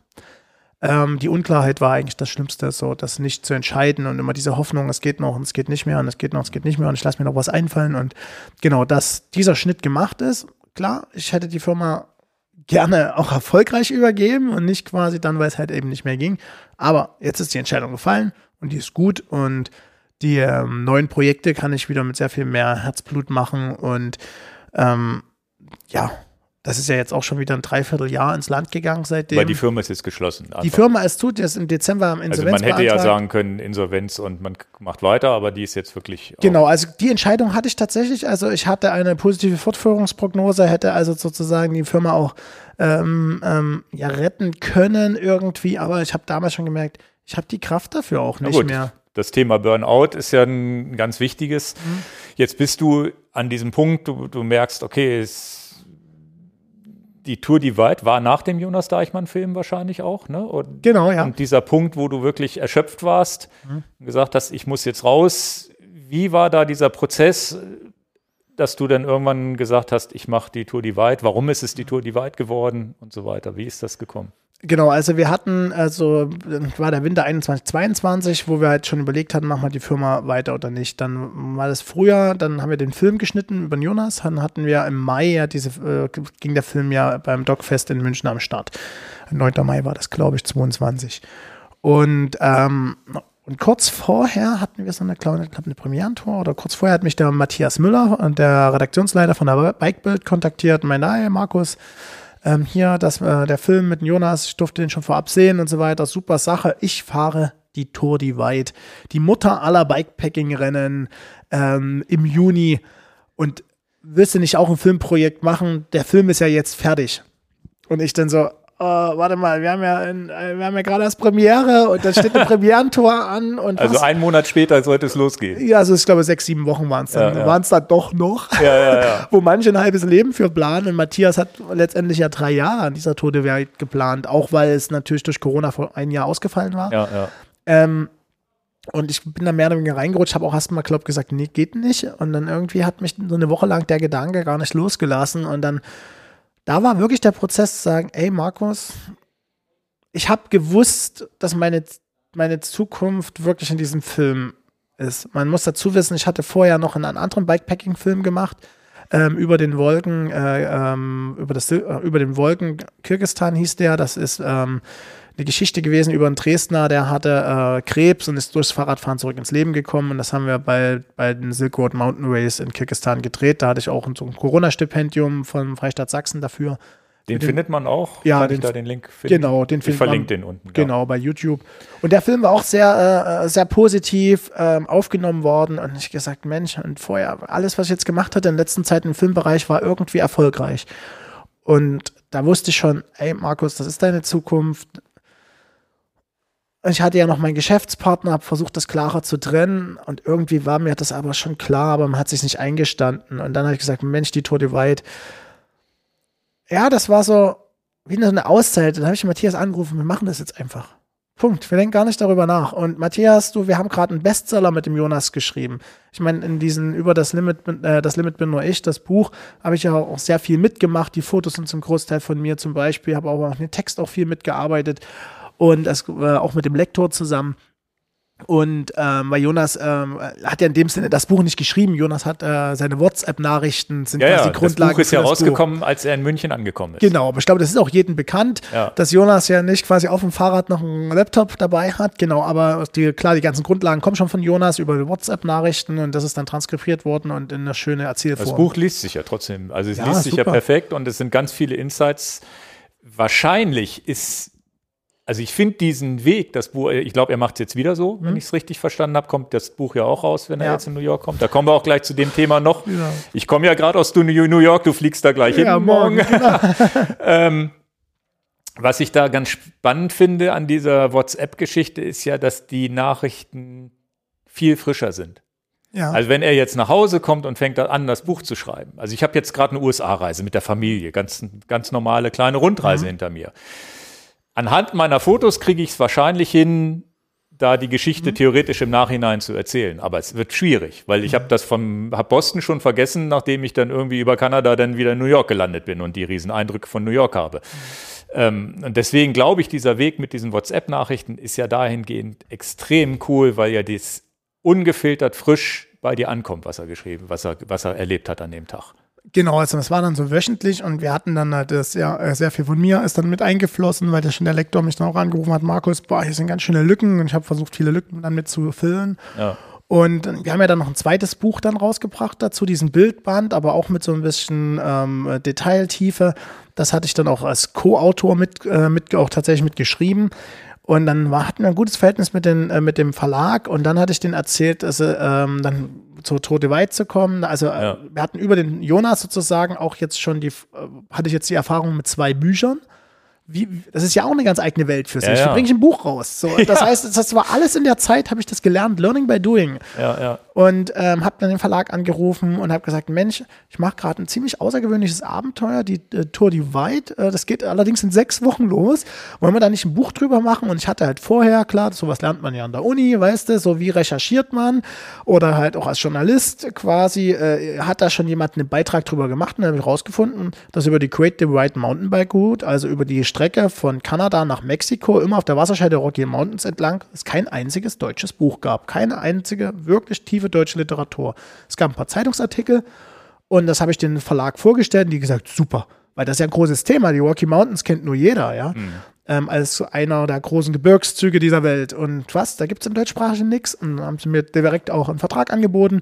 Und ich wusste jetzt, ah, okay, super. Ähm, wir machen dieses, wir machen einen kleinen äh, Film dazu. Jetzt hatte ich das Buch noch mit eingebracht und dann hat man natürlich noch ein paar Sponsoren dadurch auch noch mitbekommen. Kurzfristig muss man auch sagen, in sechs Wochen sagt eigentlich kein Sponsor, juhu.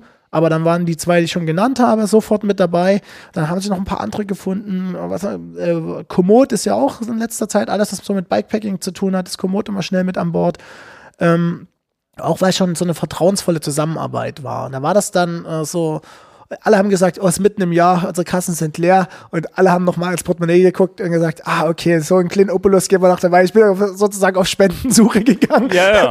Und Sonst das, hättest du es nicht machen können? Einfach weil du es nicht hättest, können. du hättest Nein. es dir nicht leisten können, dir lange Reise, Flug. Ganz genau. Verdienstausfall, was auch immer genau. dazu kommt. Also du, du hattest Bock, also nicht, mhm. dass das jetzt falsch rüberkommt ja. an die Hörer. Ne? Ich hatte jetzt gerade überlegt, naja, macht er das wegen des Geldes ja. oder aus Bock. Du machst es aus Bock, aber ohne die Geldvariante und ohne die Projekte Buch, Film mhm. hättest du es nicht machen können, weil es einfach genau, finanziell nicht gegangen Das habe ich dem Matthias auch gesagt am Anfang. Ich sagte, ey Matthias, ich mache das. Und das, das Witzige, dass da, da, lachen irgendwie alle mich aus oder auch die, die mich näher kennen, die sagen dann immer, der typisch der Markus. Und Matthias hat mich angerufen, lass es zusammen machen. Matthias hat immer gesagt, wir machen das zusammen. Ich sage, ja. super, wir machen einen Film zusammen, klasse, wie im Philipp in Kirgistan. Das war ja. so super, den kannte ich ja vorher auch nicht. Und es war total toll, dieses Rennen zusammenzufahren und ich meine Arbeit zu machen und ihm dazu zu gucken. Und also super Geschichte. Also irgendwie mittendrin statt nur dabei. Und dann kam der Matthias und ähm, habe gesagt, Matthias, du, ich, das ist aber mein Job, ich lebe davon, ich habe keine Rücklagen, ich habe gerade eine Firma, die nicht gut läuft durch Corona und so weiter und so fort. Und ähm, keine Ahnung, bin so in, in, so einem Schwebezustand und so weiter. Also wenn, dann muss mindestens plus minus null bei rauskommen und irgendwie, ich wohne recht günstig, sag mal, ich lebe vielleicht noch wie ein Student, mhm. so von der Kostenstruktur her, kann mir also dadurch auch ähm, aus positiv betrachtet sehr viel Freiheiten erlaubt. Also es ist keine Familie im Hintergrund, die. Ich habe doch, ich habe auch Familie. Du hast Familie, okay. Genau, ähm, und kann mir aber trotzdem, mh, hm, da ich jetzt nicht, ich muss kein Einfamilienhaus abzahlen oder sowas, weißt du, ich habe nicht in Autos und Technik investiert, sondern ähm, okay. ich gebe mein Geld zum Leben aus. Weil die Frage, die steht hier noch, ja. wie, wie, wie, das, wie du das mit der Familie in Einklang willst, aber da kommen wir später drauf. Genau, und das war halt, ähm, äh, Mike gesagt, Mensch, ich muss äh, plus minus null zum Schluss stehen. Da hat Mathi äh, Matthias auch gesagt, Mensch, ich telefoniere auch nochmal rum. Zum Beispiel, Matthias hat Ortlieb überzeugen können, die hatten mhm. gerade auch irgendwas zusammen gemacht. Und, ähm, und zum Schluss stand das Paket, habe gesagt, kann ich mir leisten. Und ähm, ich habe tatsächlich, waren wir dann so erfolgreich in den sechs Wochen, dass wir gesagt haben, wir machen das noch professioneller, weil der Buchvertrag kam ja dann auch noch kurz vorher dazu. Und da habe ich gesagt, Mensch. Da kriegt man dann auch einen Vorschuss, glaube ich, ne? Oder genau. Das, ja? Ganz genau. Und das war auch klar, ich muss 50 Prozent an Vorschuss haben, sonst. Ähm, es ist nämlich, komm, erzählt das gleich, was nämlich sowas, obwohl man Bikepacking-mäßig mit draußen schlafen unterwegs ist, kostet trotzdem alles Geld. Ähm, hatte ich dann noch ein, ein Kamerateam mitgenommen, also äh, zwei Leute. Ähm, da müssen wir auch gleich noch mal kurz drauf eingehen, weil das recht wichtig ist, weil Tour Divide und äh, Team dabei haben, schließt sich eigentlich aus von, den, mhm. äh, von, dem, von der Ethik des der Also jetzt müssen wir auch noch mal sagen, wir hatten jetzt vor zwei Wochen den Podcast mit Dan, der das ja. privat gefahren ist, die Great Mountain Bike Route einfach genau. für sich gefahren ist. Ihr seid offiziell bei der Tour Divide gestartet, mehr oder weniger an dem Startpunkt, wo es losging. Ne? Also, also auch registrierte Teilnehmer, ne? Genau, das vielleicht nochmal ganz, weil ähm, das verstehen viele nicht. Ich versuche es nochmal zu ordnen an die Zuhörer und Zuschauer, genau. Also, die, die Strecke vom, eigentlich von Jasper National Park, das ist noch ein bisschen weiter Norden, in, äh, nördlich in Kanada, über den Banff National Park, immer der Wasserscheide entlang bis nach New Mexico, heißt Great Divide Mountain Route. Genau. Das ist die Grundlage. Und, und das Rennformat, was einmal im Jahr startet, nämlich immer den zweiten Freitag im Juni, das ist die Tour Divide. Das heißt, äh, das ist der große, also die Tour Divide auf der Great Divide Mountainbike Route. Ja, ja. So, so wird vielleicht ein Faden draus, weil hä, was, wie, was, wer, Ja, wir haben es hier im Podcast. Gott sei Dank schon ein paar Mal erklärt, aber das wollte ich nur noch mal klarstellen. Ihr seid bei der Tour Divide gestartet. Genau, genau. Und das ist halt auch äh, kein offizielles Rennen, sondern man kann halt äh, letztendlich äh, die American Cycling Association äh, oder Adventures Association, ähm, die stellt so ein, Live-Tracking Ja, ähm, bereit und da kann man sich halt seinen Live-Tracker Dot Watching sozusagen. Genau, kann den, man kann sich da registrieren und dann startet man in Banff mit den anderen. Und ob man das nun macht oder nicht, ist dir überlassen. Es gibt ja keinen, der das kontrolliert. Ja. Und dann startet man gemeinsam. Das Einzige, was anders war im letzten Jahr, das war, dass man nur in 25er Gruppen starten konnte, alle fünf Minuten oder alle zehn Minuten, weil äh, durch Corona der Nationalpark so eine Vorgabe gemacht hat. Weil beim Banff National Park, ähm, ja, das hatte dann aber vor Ort jemand ein bisschen organisiert. Wie das genau gelaufen ist, das kann ich auch nicht sagen, weil offiziell ist es ja kein Rennen, wo man sich nicht Ja, anmelden ja, muss. ja, okay. Aber inoffiziell laufen ja dann schon die Kanäle und seid nicht mehr als 25 in einer Gruppe unterwegs war. ge gestartet. Das ging nur um den Start, weil danach ja. ist ja geht ja darum, dass man alleine die Route über äh, 4300 Kilometer bis nach Mexiko schafft und Hm. ohne externe Hilfe und auch ohne externes Team. Und da ist nochmal wichtig ähm, zu erzählen, wie das mit dem Team war. Also ich, wir hatten dann das Geld zusammen und haben gesagt, wenn jetzt ein Buch rauskommt, wir noch was Filmisches machen wollen, Vorträge, Zeitungen, Artikel, bla bla bla, also dieses ganze crossmediale, die ganze crossmediale Klaviatur spielen, dann äh, brauche ich da Unterstützung. Und da ähm, haben wir gesagt, okay, wir sind nach Salt Lake City geflogen, wir sind zusammen nach Banff angereist, also das Kamerateam und ich, und dann haben wir gesagt, okay, ihr orientiert euch so ein bisschen im vorderen Feld, ähm, ähm, ihr fahrt die, die und die Highlights ab und vor allem ihr nehmt euch Zeit, so die Leute an der Strecke zu interviewen, zu filmen, die Highlights, wo ich mit dem Fahrrad, ich bin ja doch das Rennen gefahren, ja einfach nur vorbeiziehe. Ich konnte jetzt keine zwei Stunden Interview mit Ja, du jemandem kannst machen. mal in die Landschaft filmen oder dich selber Genau. filmen, ne? Oder deinen, den, der mit, gerade mit dir fährt. Genau, oder wenn mal eine kurze Pause ist oder irgendwo mal eine kurze Begegnung hast, aber es bleibt dann bei fünf Minuten, du kannst nicht in die Tiefe gehen. Und es gibt aber ja diese Great Divide Mountainbike Route, gibt es ja seit Ende der 90er Jahren. Also die, das, die, die, die, der Ursprung ist ja aus den 70er Jahren. Das ist aber die Wanderroute, die gibt es auch bis heute, der Great Divide Trail. Das ist sowas wie der Ja. Pacific Coast Trail oder Appalachen Trail. Und, ähm, und die Mountainbike-Route gibt es seit Ende der 90er. Und da sind natürlich auch Pro Protagonisten entstanden, die quasi die ganzen Fahrer entlang der Strecke ähm, auch treffen. Und da habe ich das Team hingeschickt, habe gesagt, ihr fahrt mit dem Auto, dort wo ihr hinkommt, ihr müsst das, das und das und das und das an der Strecke quasi letztendlich auch mit filmen und immer mal wieder Leute treffen. Aber Matthias und mich nicht.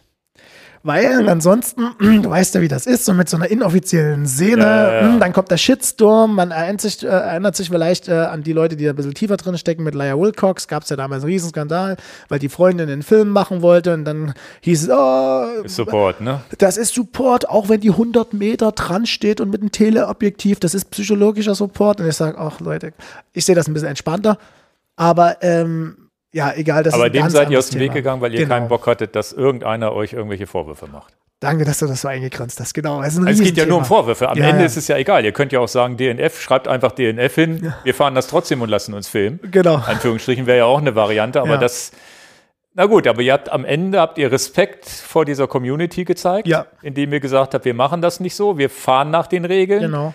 Wenn ihr das nicht gewollt hättet, hättet ihr immer noch sagen können, wir fahren für uns selber. Genau. Ganz genau. Und du woll, ihr wolltet aber, oder dein, äh, dein Freund wollte ja, glaube ich, wirklich die Tour Divide und dahinter auch irgendwo die Zeit in der Liste stehen, wie auch immer. Genau. Das gehörte ja dann irgendwie für euch mit dazu. Ne? Ganz genau. Und jetzt kommt das Entscheidende noch. Und ich dachte immer zusammen. Und drei Tage vorher frage ich Matthias, na, wer nimmt denn jetzt was mit?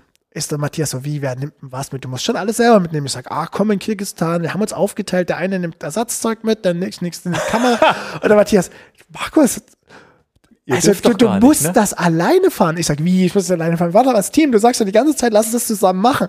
Ja, zusammen machen, aber alleine fahren. Und das, ach du Scheiße. Und dann habe ich, drei Tage vorher habe ich erst realisiert, dass ich das ja gar nicht im Zweierteam fahre. Ich war das ja nur so gewohnt bis daher. Auch meine, meine eigene äh, Transost Challenge war auch als Team zu fahren. Man konnte also, ähm, ähm, oder, oder die Transalp ist ja auch, mir war das einfach nur bekannt, äh, also war das immer. Das ist auch ein witziger Part in deiner, ich glaube, in deinem Vortrag, wo du denn erzählst, innerhalb von drei Tagen musstest du dir überlegen, was du mitnimmst, ne? Ja, genau. also super reingestolpert in das Ganze dann, aber umso schöner war das, muss ich ja. ehrlich sagen. Es war dann zwar auch hart am Anfang und ich habe dann überlegt, boah, wollen wir jetzt einen Film draus machen, aber ähm, da sind wir noch dran. Der Film kommt dann über die Tour White, also eine Art Reportage wird das eher, also nicht so ein Film wie beim Jonas Deichmann, da haben wir ja einen Protagonisten. Also nicht über euch, sondern generell über die Tour Divide. Richtig. Aber man wird dich auch sehen, wie du in die Kamera leidest. Oder den Matthias. Ich glaube, ich habe mehr gelacht. Matthias hat mehr gelitten. Ja. Also zumindest in der Außendarstellung. Ja, ja, ja, okay. hast du dir ganz, hast du als Filmemacher ganz schlau gemacht, ne, dass du die fiesen Szenen einfach nicht gefilmt hast. Ne? genau, so kann man das, kann man das sagen, genau. Und dann, ähm, genau, und dann am Ende der Vortragstour, ähm, dann, ich denke mal, im Frühjahr nächsten Jahres kommt dann diese Reportage darüber und da ist auch noch Platz und Raum dazu. Da gibt es nämlich auch da noch nicht so viel. Ähm, Wo Material. hast du den denn? Hast du den denn schon vermarkten können oder ist das noch? Äh, das also gehört noch zu dem Projekt. Okay, aber genau. der, der wird, wird das ein Kinofilm, Fernsehfilm, wie auch, wie muss ich mir das vorstellen? Oder macht ihr da selber Vermarktung über YouTube? Nee, das wird wirklich tatsächlich nur eine halbstündige äh, Reportage und ja. das wird dann einfach über unsere Kanäle und halt natürlich auch über die Sponsoren verteilt. Das heißt, es findet dann nur Social Media mäßig statt und natürlich auf einigen Festivals und Vorträgen. Ich werde dann oft auch gebucht bei Kurzfilmgeschichten auch. Und genau, der macht dann eher so eine, sage ich mal, ähm, ähm, wie sagt man, eine Bubble-Auswertung. Ja, ja, aber es ist ja, also, aber wir kriegen es mit. Wenn wir dir bei ja. Markus Weinberg folgen, kommen wir nicht drum rum, ich dass denke, du uns damit äh, penetrierst. Äh, ganz genau. Und irgendwann muss ja auch Schluss sein. Normalerweise fängt man den Film an und jetzt ist das mal der Abschluss des Films. Ich wurde schon gefragt, äh, Ma, der Film, Markus, das ist ja jetzt schon anderthalb Jahre her. Ich sage, naja, gut, Leute, wenn ihr mal richtig guckt, der Film mit Jonas hat drei Jahre gedauert. Der Dokumentarfilm, den ich vorher gemacht habe, hat vier Jahre gedauert. Das heißt, Film, wenn man es professionell macht, dauert halt einfach. Und wenn man es schnell haben will, will, dann kostet es viel Geld. Und das ist halt immer ähm, schnell kostet viel und länger und ähm, ja, da braucht es mehr Zeit und wir haben ja jetzt eine kleine Auswertungsstrategie dazu und der Film dazu wird quasi der Abschluss so des Projektes und ja, da okay. sind wir im Schnitt und äh, ein paar kleine Auszüge gibt es auf den Vorträgen schon zu sehen, zumindest. Ja, ja, du hast ja ein paar, paar Filmsachen. Also dein Vortrag, den, den ich gesehen habe, ist ja sehr, sehr eine spannende, spannende Mischung aus aus Erzählen. Also man hört wahrscheinlich hier auch als Zuhörer, Zuhörerin jetzt schon, dass du ganz gut erzählen kannst. und dann, dann immer wieder die Mischung, dass du eine, hast du immer so schöne Slideshows mit Fotos. Ein paar Fotos sieht man hier auch bei uns auf YouTube im Hintergrund, jetzt gerade ja. nicht. Jetzt ist gerade Jonas zu sehen. Ja. Ähm, aber es sind äh, viele schöne Fotos, aber auch viel Bewegbilder, O-Töne von euch. Also die, die Spannung, wie, wie bist du überhaupt war das dir vorher schon, auch war das auch schon im Paket klar, dass du Vorträge halten wirst oder ist das erst mit so dazugekommen? Das konnte ich natürlich nicht versprechen. Ich habe gesagt, dass mal, äh, dass ich Vorträge mit, ähm, dass bestimmt welche kommen konnten, aber ich kann natürlich nur das verkaufen, was zu dem Zeitpunkt da ist. Ich habe mhm. gesagt, das ist angedacht und das ist natürlich dann auch von den Partnern ein gewisses Risiko, aber deswegen gehen sie auch einen kleineren Betrag. Und ähm, das ist jetzt gut aufgegangen.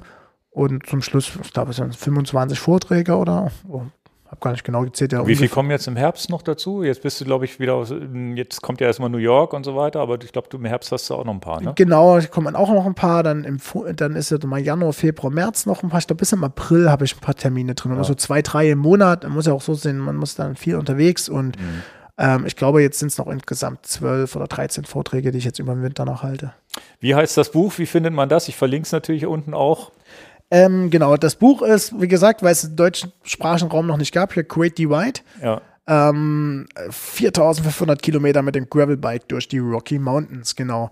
Und das ist sozusagen. Da sind viele gelbe Schnipsel drin, da liest du, glaube ich, auch von vor, ne? Genau, genau, genau. Das sind so meine, meine Marker. Ja. Und ich glaube, das Besondere an dem Buch ist, ähm, das hat auch zum Teil bei Jonas schon ganz gut geklappt, aber das haben wir hier noch ein bisschen, noch ein bisschen geschärft, ist dieser Hybrid aus Bildband ähm, Erlebnisbericht, aber auch Reiseführer. Also man hier zum Beispiel, wenn man wirklich so ein bisschen Step by Step über diese Abschnitte erfahren möchte, das findet man hier drinnen noch ein bisschen genauer beschrieben.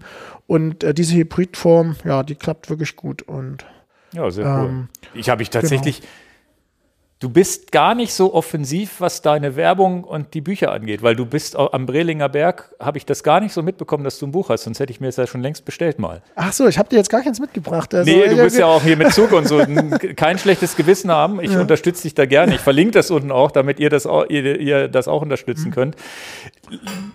Weil das ist natürlich ja, ist ja ein ganz spannendes Ding, was man mal gelesen haben muss. Und du hast, du hast jetzt da keinen, keinen Stand gehabt, wo du Bücher verkauft hast. Mm, ja. Bei deinem Vortrag. Ähm, aber ähm, ist, weiß ich nicht. Also kann ich, kann ich dann selber noch nichts drüber sagen, weil ich es noch nicht ja. gelesen habe. Ich habe es tatsächlich jetzt erst so richtig geschnallt, dass du ein Buch hast. Ist, verkauft sich denn gut?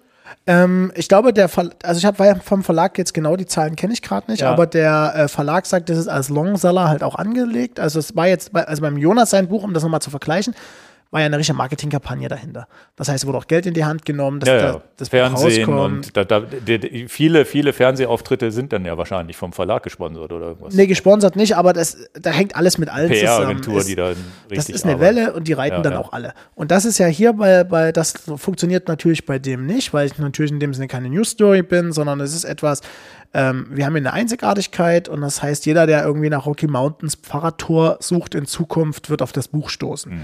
Das heißt, es also ist eher ist sozusagen kein Schnell-Schnell-Ding und kein Ding. Genau, das wussten alle. Auch der Verlag wusste, dass sie jetzt kein großes Marketingbudget in die Hand nehmen dazu, sondern es ist über die normalen Vertriebskanäle quasi wird das dem Buchhandel angeboten. Es ist überall bestellbar. Manche größere Läden haben das auch, ähm, haben es auch vor Ort. Also die zum Beispiel eine gute Fahrradabteilung haben oder eine Fahrradreisenabteilung, weil da gibt es nämlich über die USA nicht so viele Bücher. Ne, wie so Bücher vermarktet werden. Ne? Das ist ja auch eine Geschichte. Das ist aber ihr habt das ja gerade mit dem Film schon. Ja, ja, aber das ist ja genau das Gleiche, wo man sagt, okay, klar, da muss ja eine PR-Agentur. Das sieht man ja, also wenn man, das sieht ja auch ein Blinder mit dem Krückstock, wenn dann Filme vermarktet werden. Mhm. Wenn dann auf einmal die Hollywood-Stars aus Amerika hier rüber, also jetzt gucke ich kaum noch Fernsehen, aber früher, weißt du, dann irgendwann bei TV Total saß dann Tom Hanks und hat über seinen Film geredet. Ja. Dann ging es nur darum, die Leute ins Kino zu locken. Ja. Und ähm, bei Büchern ist es ja genau das gleiche. Ich habe ein Buch geschrieben, stehst du, sitzt du bei Stefan Raab auf dem Dings. So weit bist du wahrscheinlich noch nicht. aber äh, den gibt es ja auch nicht mehr, jetzt zumindest nicht im Fernsehen. Aber das ja. ist ja ganz, ganz spannend, wenn man das. Und trotzdem muss man es ja auch irgendwie so machen und der Interessierte freut sich ja, dass er so eine Information kriegt. Genau. Also das ist, äh, ich bin wie gesagt gerade noch so in dieser Verwandlungs, äh, in, in, dieser Transforma in dem Transpro Transformationsprozess, was, was das alles angeht.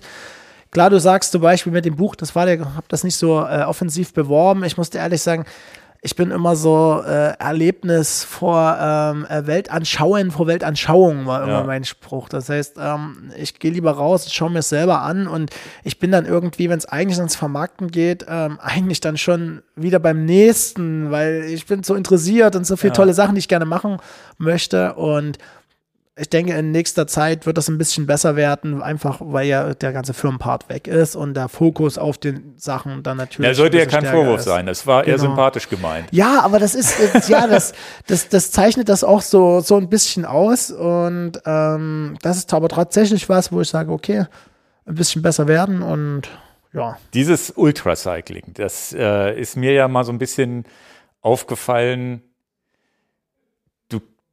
ich habe dir im Podcast das schon öfter erzählt, dass ich gesagt habe, Mensch, die Tour de France früher, da ging es los, also so in den 1900ern, mhm. ne? da ging es mhm. los, die Leute mussten sich selber vermarkten, es gab keine Kameras, mhm. man hatte seinen Rucksack dabei, man ist in die Kneipen gegangen, hat leider irgendwie Wein getrunken, weil man es noch nicht besser wusste mhm. und ist dann halt seine Tour de France gefahren und nicht irgendwie 200 Kilometer am Tag, sondern 400 bis 600 am Tag. Jetzt bist du ja auch diese Rennen gefahren. Ich weiß nicht, ob du auch Etappenrennen gefahren bist oder nicht, aber es ist am Ende ja so, ist dieses Ultracycling, jetzt hast du das ja selber auch mit der Tour die weit hinter dir, ist das auch im Rennmodus, auch wenn du natürlich jetzt vielleicht nicht ums Gewinnen gefahren bist, aber du bist ja zügig gefahren. Ich will nicht spoilern, wie lange du gebraucht hast, dann müsste man das Buch, glaube ich, lesen. Ne? Also du bist, glaube ich, schon, was waren 20 Tage, 21 Tage? Genau, ich, 20 ne? Tage. 20 Tage genau. gefahren, also bist auch schon zügig durchgekommen. Du als ehemaliger Rennfahrer, ist das tatsächlich so ein Switch, wo du sagst, das ist eine Art Rennen, die dir mehr liegt, die, die mehr diesen Ursprung des Radfahrens erleben lässt als eine Tour de France, wo man mit Funk und Support fährt? definitiv. Also ich muss ja sagen, ich kenne jetzt beide Seiten. Ja. Und beide Seiten haben absolut ihren Reiz. Und etwas quasi wie jetzt mein Tour de France, etwas quasi ein Part auszureizen, bis es nicht mehr geht, das hat oder, oder bis zu einer Erschöpfung, bis zu einer Grenze zu gehen, ähm, das hat natürlich total seinen Reiz, ob Material oder Körper oder Taktik und so weiter. Und das habe ich für mich erfahren dürfen, erleben dürfen. Das hatte dann auch seine Grenze. Das hat man ja vor uns kurz erzählt. Und bei dem Bikepacking oder bei diesen Abenteuergeschichten gibt es immer noch eine, eine, noch eine andere Ebene, muss ich dazu sagen. Es ist immer noch dieses Ungewisse. Diese, dieses Radthema ist im großen Teil, also dieses Profithema ist ja im großen Teil vorausschaubar. Klar, du weißt nie, was die anderen Mannschaften machen, aber das ist dann der Taktik. Ja, aber du weißt, du bist nach vier Stunden oder fünf Stunden im Genau, Ziel. ganz oder genau. wenn du nicht, wenn du nicht Pech gehabt hast. Genau, und dieses andere, und das war sehr schön zu sehen, war das letzte so vor zwei Jahren, als der Lachlan Morton von IF, ähm, weil, sein Team die Tour de France gefahren ist, ist der ja so die alternative Tour de France Ja, gefahren. ja. Und irgendwie haben die Medien gefühlt fast mehr über den Lachlan Morton berichtet, als über alle anderen. Und das war genau das. Also der war auch professionell unterwegs, aber trotzdem hat er so für mich diesen i-Tüpfchen aufgesetzt. Und das ist das, was ich eigentlich schon immer lebe, von klein auf. Sondern ich, ich bin ja auch interessiert daran, wo bin ich unterwegs. Ähm, Ich muss ja sagen, an dem Profisport, wenn man Etappenrennen fährt, es geht halt nur um das Rennen, aber alles drumherum ist total egal, für aus der Sportlersicht meistens. Man ist dann so in einem Tunnel und einem Fokus und das finde ich total schade, weil dann kann ich nämlich auch theoretisch äh, vor meiner Haustür fahren und es ist doch scheißegal, ob das Rennen jetzt in, in, in Frankreich, in Spanien, in Italien oder sonst irgendwas ist. Würde jetzt jeder bestreiten, ach, der Mont Ventoux und klar, es gibt Ja. solche, solche, äh, solche, solche, es gibt ja die Ausreißer, aber jetzt so im Großen und Ganzen habe ich das ja auch erlebt. Und ähm, bei diesen, du bist als Mensch oder viel mehr äh, im Kompletten gefordert. Du musst dir überlegen, halt, wo, wo du übernachtest, du, du deine Kräfte einteilen, du musst dich auch ein bisschen um dich selber kümmern, du ähm, musst auch mit den Gegebenheiten ähm, Kennst die Strecke ja zurechtkommen. vorher nicht. Genau. Die, also die Gegebenheiten, die quasi kommen, sozusagen beim Schopfe fassen und lösen. Also du bist einfach, ja, also viel ganzheitlicher unterwegs, finde ich. Und das finde ich aus meiner Sicht viel, viel befriedigender als den Profizirkus. Also es ist ja so ein bisschen, dieser Mythos Tour de France lebt ja eigentlich von diesem Abenteuer. Mhm. Schlechte Straßen, gar keine Straßen, dünne Reifen, also viel dünnere als heute, aber egal. Nicht zu wissen, was auf einen zukommt, den ganzen Tag, Mhm. nicht zu wissen, ob man Fischen finisht oder nicht, oder zu gucken, wie man klarkommt. Und jetzt hast du ja gemerkt im Filmischen, wie auch im Sportlichen, dass dieser, dass da doch dieser Drang nach diesem Mythos ist, wo man dann auch vielleicht eben auch nicht die ganze Zeit Live-TV senden kann, sondern da, wo dann hinterher, wenn, wenn überhaupt irgendwelche also Bilder kommen. Ja, ich habe zum Beispiel bei der Tour de France gibt es so Schwarz-Weiß-Bilder ne, von so Leuten, die an die Tour de France gefahren sind. Es gibt nur drei, vier Schnipsel am Ende des Tages oder ein paar Schnipsel. Erlebst du doch auch diesen Trend, dass es da wieder ein bisschen hingeht? Ne? Dass da, oder ist das nur so eine kleine Bubble, weil wir da drin sind, die sagen, wir finden das geil? Nee, das ist also letztendlich, es geht ja mit meiner Tochter los, die ist zehn, ähm, da ist natürlich, ein Handy kannst du nicht verhindern und dann wird gefilmt und gemacht und so weiter. Das ist natürlich mittlerweile ein Kommunikationsmedium, was, äh, äh, Medium, was etabliert ist, was jeder nutzt in irgendeiner Form. Und Wenn das nur der Status bei WhatsApp oder äh, bei anderen äh, Kanälen ist, und das wird auch nicht mehr weggehen und das muss ja auch nicht weggehen, aber dieses, diese, diese Unmittelbarkeit, die ist immer da und den muss man sich bewusst sein. Und ich glaube, äh, also wenn ich mal eine Prognose geben darf, so diese Klassikrennen, das wird wahrscheinlich in Zukunft äh, noch ein bisschen stärker quasi zunehmen, weil die Leute ja so diesen, diese Sehnsucht nach dem Einfachen auch haben. Also das war ja bei Corona, wurde ja dieses Stichwort Micro-Adventure, Bikepacking, zurück zum Minimalismus und so weiter, mit wenig auskommen. Das sind ja so die, die Schlagworte, die dann auch in den letzten drei Jahren immer gefallen sind, in dieser äh, Welt in Überfluss sozusagen sich auf das Wesentliche beschränken. Und auch dieses Reisen, auch im Rennformat, wird es wahrscheinlich noch mehr Klassikerrennen geben, wo die dann sagen, ey, ihr kriegt, das Handy wird in eine Tüte eingeschweißt und dann kriegt ihr eine Karte in der Hand und jetzt kümmert euch wirklich. Und das geht ja jetzt schon los. Entschuldigung. Wenn ich jetzt also mit anderen Veranstaltern rede und ich meine, da bin ich auch gut vernetzt, Viele sehen sich danach. Das ist dieselbe Diskussion bei der Tour de White, wo wir jetzt unterwegs sind, also äh, waren. Das ist ein Riesenabenteuer gewesen für mich, auch für Matthias Müller auch, äh, immer auf der Wasserscheide lang zu fahren. Aber wenn du es mal ganz unterm Strich nimmst, Du kannst alles online mittlerweile gucken, mittlerweile gucken. Du weißt genau, wo kommt welches Wasser, wo kannst du was kaufen. Klar, es wird immer ein paar Kleinigkeiten werden überraschend kommen, aber theoretisch, wenn du dich äh, diese Netzwelt nimmst, kannst du bis aufs letzte vorplanen. Und wir hatten Teilnehmer, die hatten eine Map, eine Mappe mehr oder weniger, so eine Roadmap sich geschrieben, auf die Meile genau, was wo ist ist das dann das Abenteuer, wenn ich quasi die ganze Zeit hier nur hier so eine Art äh, Querfeld-Einrennen-mäßig hier, Schnitzeljagd-mäßig 100 Meter dort, in 200 Meter das, in 300 Meter das oder einfach losfahre und gucke? Mir liegt eher dieses Losfahren und Gucken, aber ich bin zum Beispiel mit 18 ein Jahr durch Afrika getrennt. Weißt du, Rucksack, mhm. Gitarre und bin los, habe mich in Dresden an die Autofahrenausfahrt gestellt und bin losgetrennt. Ich hatte kein Handy dabei. Und ja, da einen schönen Podcast letzte Woche, der letzte Woche rauskam mit, mit hier mit meinem Freund Tobi, der in den 80ern ist der losgefahren, als ah, 16-Jähriger okay. auch. Ich glaube, ich muss mal ein paar Podcasts nachholen bei dir.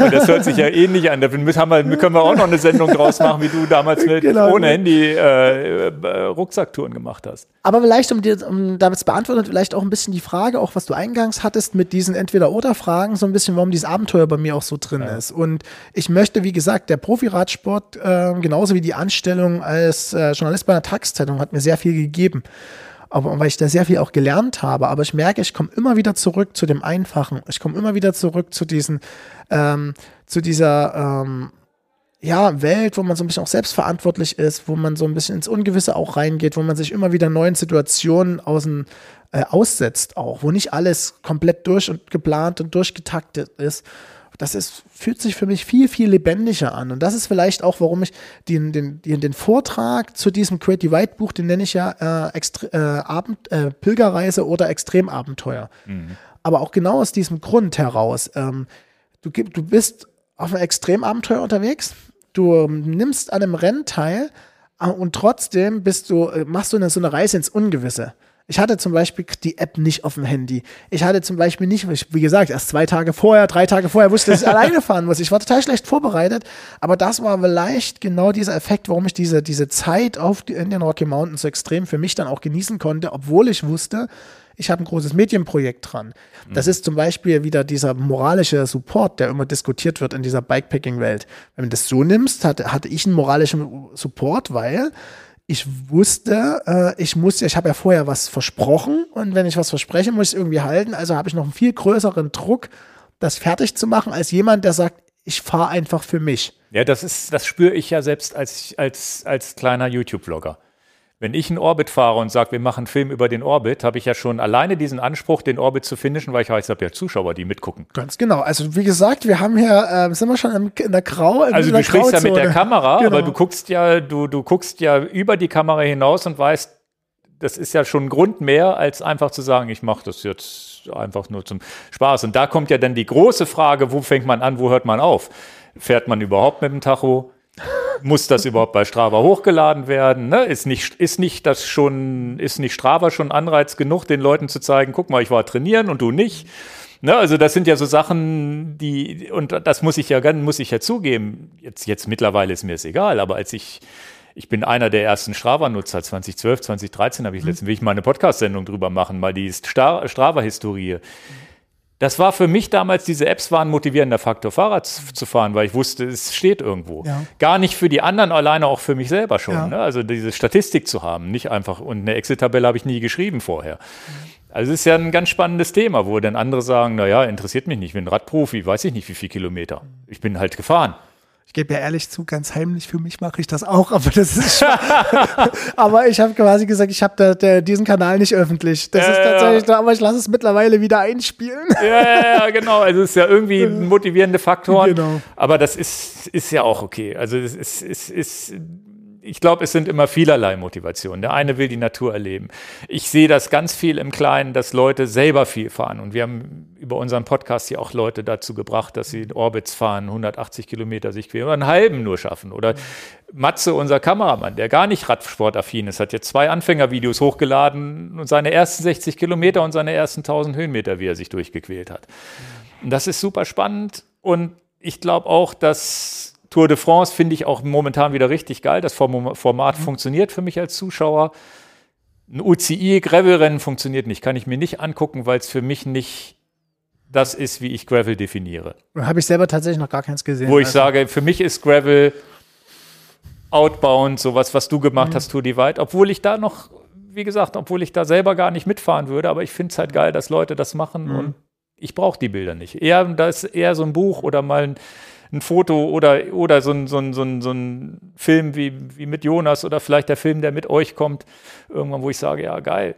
Ich erlebe es ja auf eine andere Art und Weise dann auch mit, was die Leute gemacht haben, ohne dass der Hubschrauber oben fliegt und ohne dass eine Rangliste ist. Das, mhm. ne, das ist, ist ein spannender, spannender aber, Punkt. Aber was ich vielleicht noch so einordnend dazu äh, sagen wollte, dass dieses, wenn man jetzt über die ganzen Apps redet oder die Einfachheit oder was ist nun erlaubt oder was sollte man machen und nicht machen, ich finde erstmal cool, dass das jeder für sich muss. Ich, also ich finde schön, dass man die Möglichkeiten hat.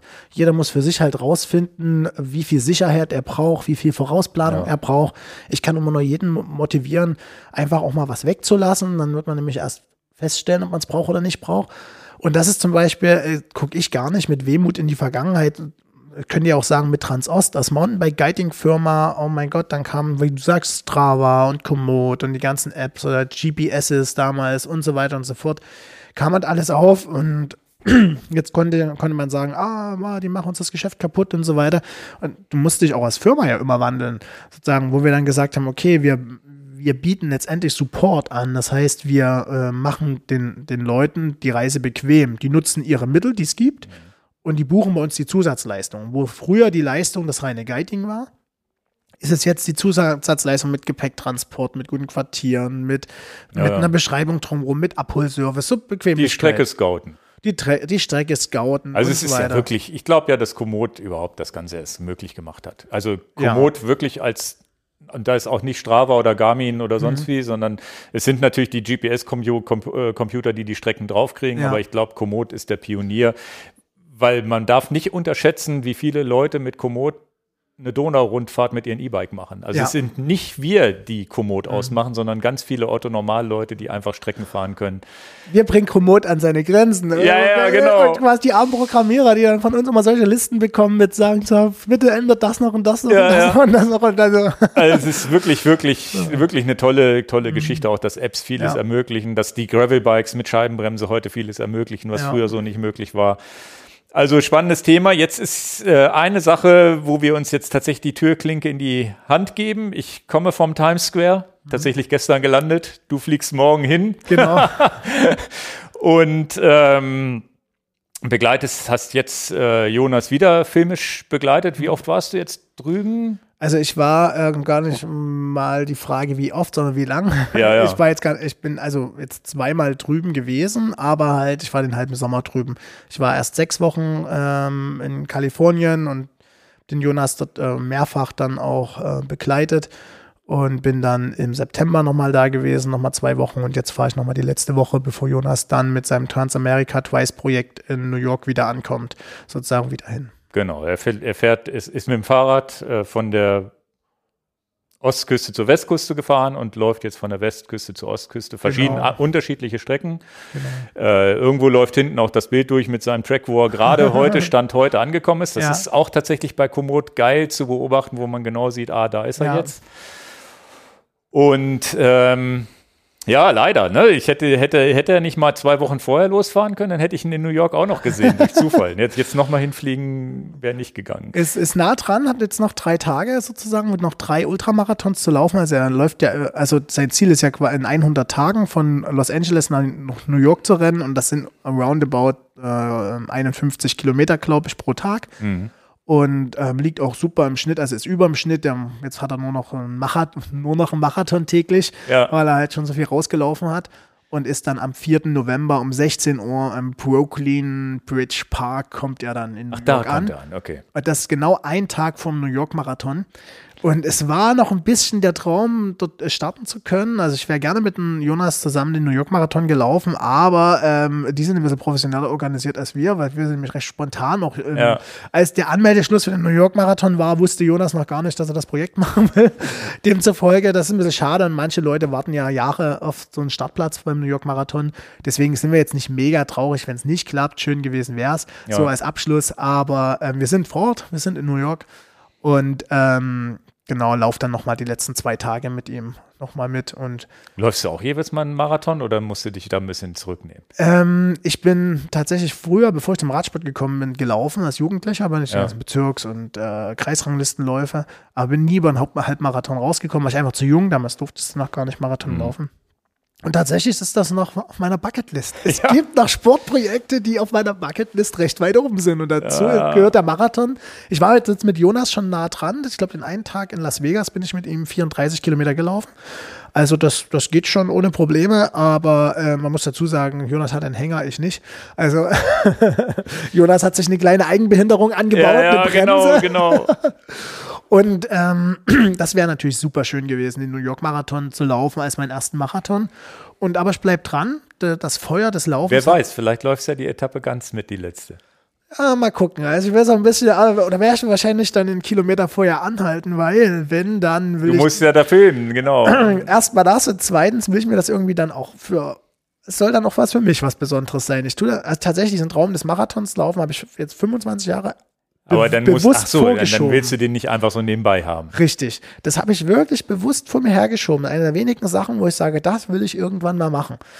Und ähm, da habe ich mir so ein bisschen was einfallen lassen, wenn das jetzt nicht klappt mit dem New York Marathon, wie ich das dann nächstes Jahr im Frühjahr mache, für mich, als ein eigenes Projekt für mich.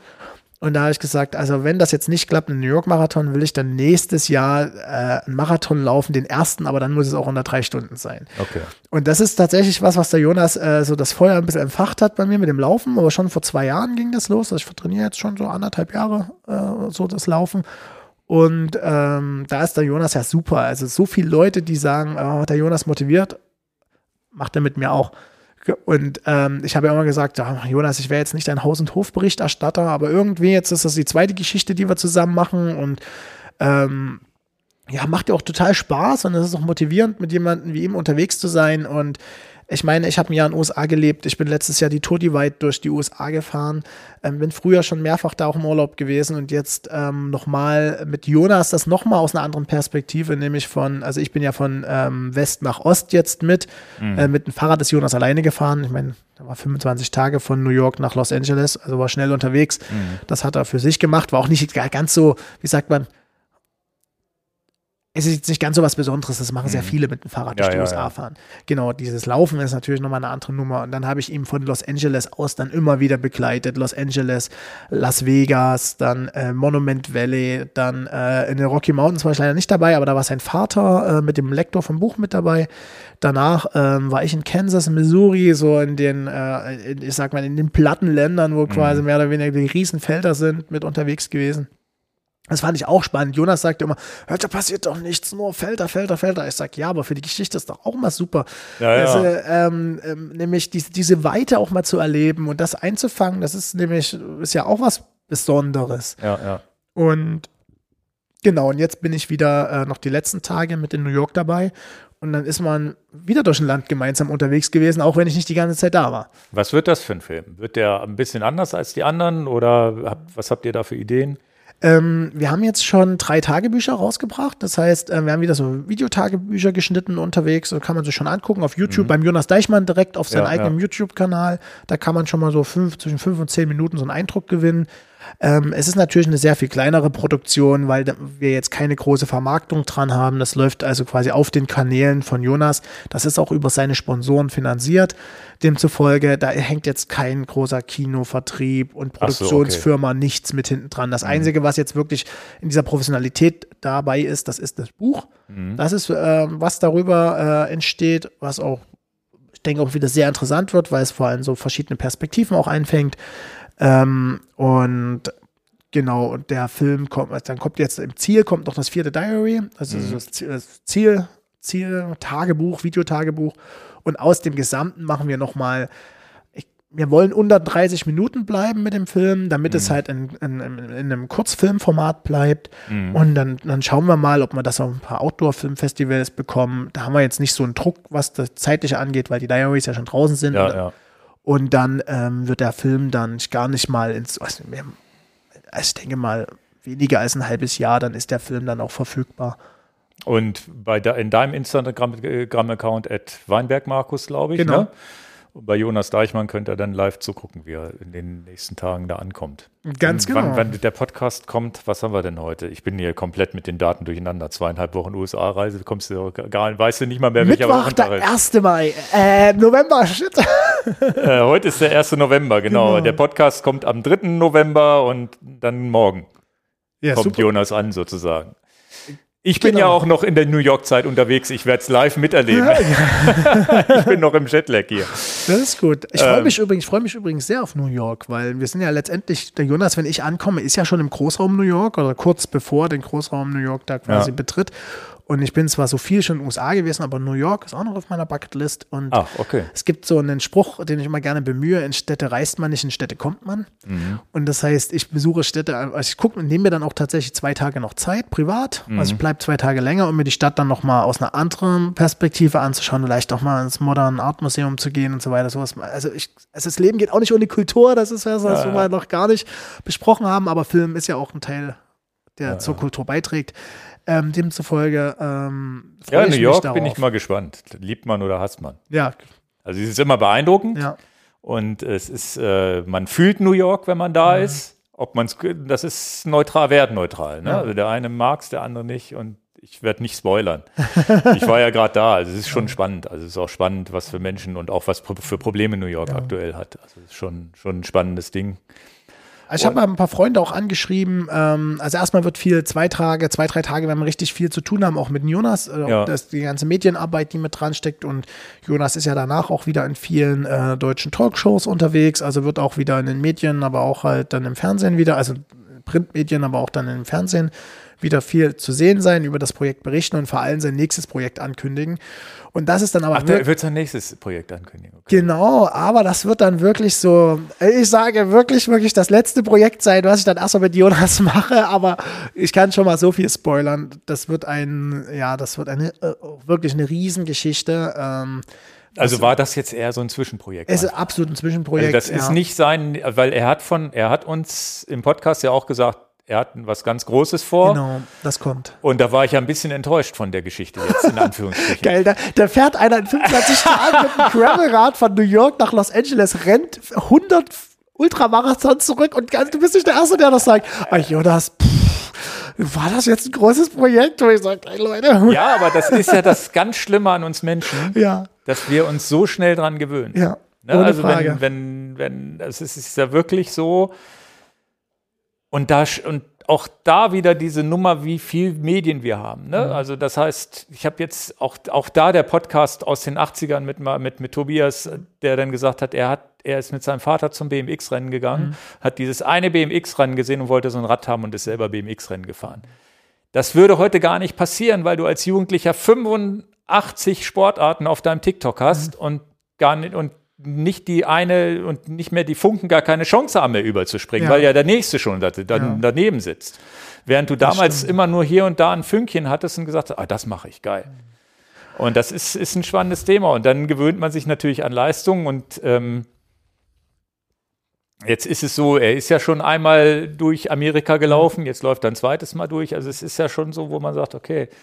Also es ist sich, sicherlich habe ich es nicht auf die leichte Schulter genommen. Das hörte sich jetzt so ein bisschen, ich hoffe, das hat Jonas nicht despektierlich nehmen, ne? aber es ist wirklich so, wo, Das kann er gut einschätzen. ne, wo du dann sagst, okay, krass, ähm, ich hätte, sag mal so, ich hätte auch gedacht, da kommt noch irgendwas anderes. Nicht Größeres, muss ja nicht schlimm, größer, immer höher weiter sein, sondern noch was anderes. Andere Sportarten vielleicht, was auch immer. Also Jonas wird nächstes Jahr nochmal einen Weltrekordversuch starten. Ähm, der wird in, in Deutschland stattfinden. Und ähm, das wird trotzdem eine, eine international einmalige Leistung sein, so mal das denn schafft. Ist wie gesagt ein Weltrekordversuch. Und das wird aber von der, wird definitiv weit, weit über die Bubble hinausgehen. Das wird ein mediales Ereignis werden. Ähm, und da sind wir tatsächlich jetzt, auch weil ähm, davor uns nochmal so nach der beruflichen Perspektive gefragt hast, das ist nochmal, jetzt habe ich mal die, weil Jonas das jetzt schon länger weiß, auch das Projekt, sich darauf auch vorbereiten muss, ähm, machen, bin ich jetzt gerade eben dabei, ähm, eine professionelle Filmvorbereitung zu machen. Das soll dann nochmal wirklich ein Kinofilm kommen. Und da muss man aber wirklich sagen, nur weil das Projekt so besonders ist, was, was kommen wird äh, nächstes Jahr, werden wir nochmal einen Kinofilm machen, weil normalerweise welcher Promi hat zwei Kinofilme innerhalb von drei Jahren? Mhm. Oder vier Jahren. Ja, ja, genau. Das deswegen, ist so das, was ich auch denke. Ja. Genau, deswegen, man musste auch die Kirche ein bisschen durchhalten. Äh, man muss auch sagen, Jonas, okay, es Reinhard Messner hat es vorgemacht mit 25.000 Büchern ja, ja. oder, oder irgendwelche anderen Abenteurer. Was heißt irgendwelche? Auch nicht abwertend gemeint, ja, sondern es ist ja auch ein Teil. Ich finde das ja auch total schön für mich persönlich, auch ähm, eine Form bekommen zu haben, seine Geschichten zu teilen. Und Buch ist ja eine Form. Heutzutage YouTube, TikTok, was weiß ich, Instagram ist ja auch Form von mhm. ich teile Geschichte. Und ähm, Genau, aber das, das Projekt wird so einzigartig sein, dass ich der Meinung bin, dass es das auch mit, dem, mit, der, mit der Geschichte da, dahinter noch sozusagen, dass ähm, das nochmal das Kinoformat hat. Und da sind wir zum Beispiel auch aktuell mit Netflix in, äh, in Verhandlungen, aber auch ganz normal mit der, mit der, mit der deutschen Filmförderlandschaft und öffentlich-rechtlichen Rundfunk, was sich ein bisschen ausschließt untereinander. Mhm. Ähm, und da gibt mir die Zeit, das jetzt vorzubereiten. Dann ist es jetzt ein anderes Thema, ähm, das ich gerade vorbereite. Da habe ich gerade so einen, ähm, eine Art Stipendium von der Filmförderung für meinen ersten Spielfilm, mhm. der sich aber auch letztendlich auch eine, eine Radsportgeschichte sein wird.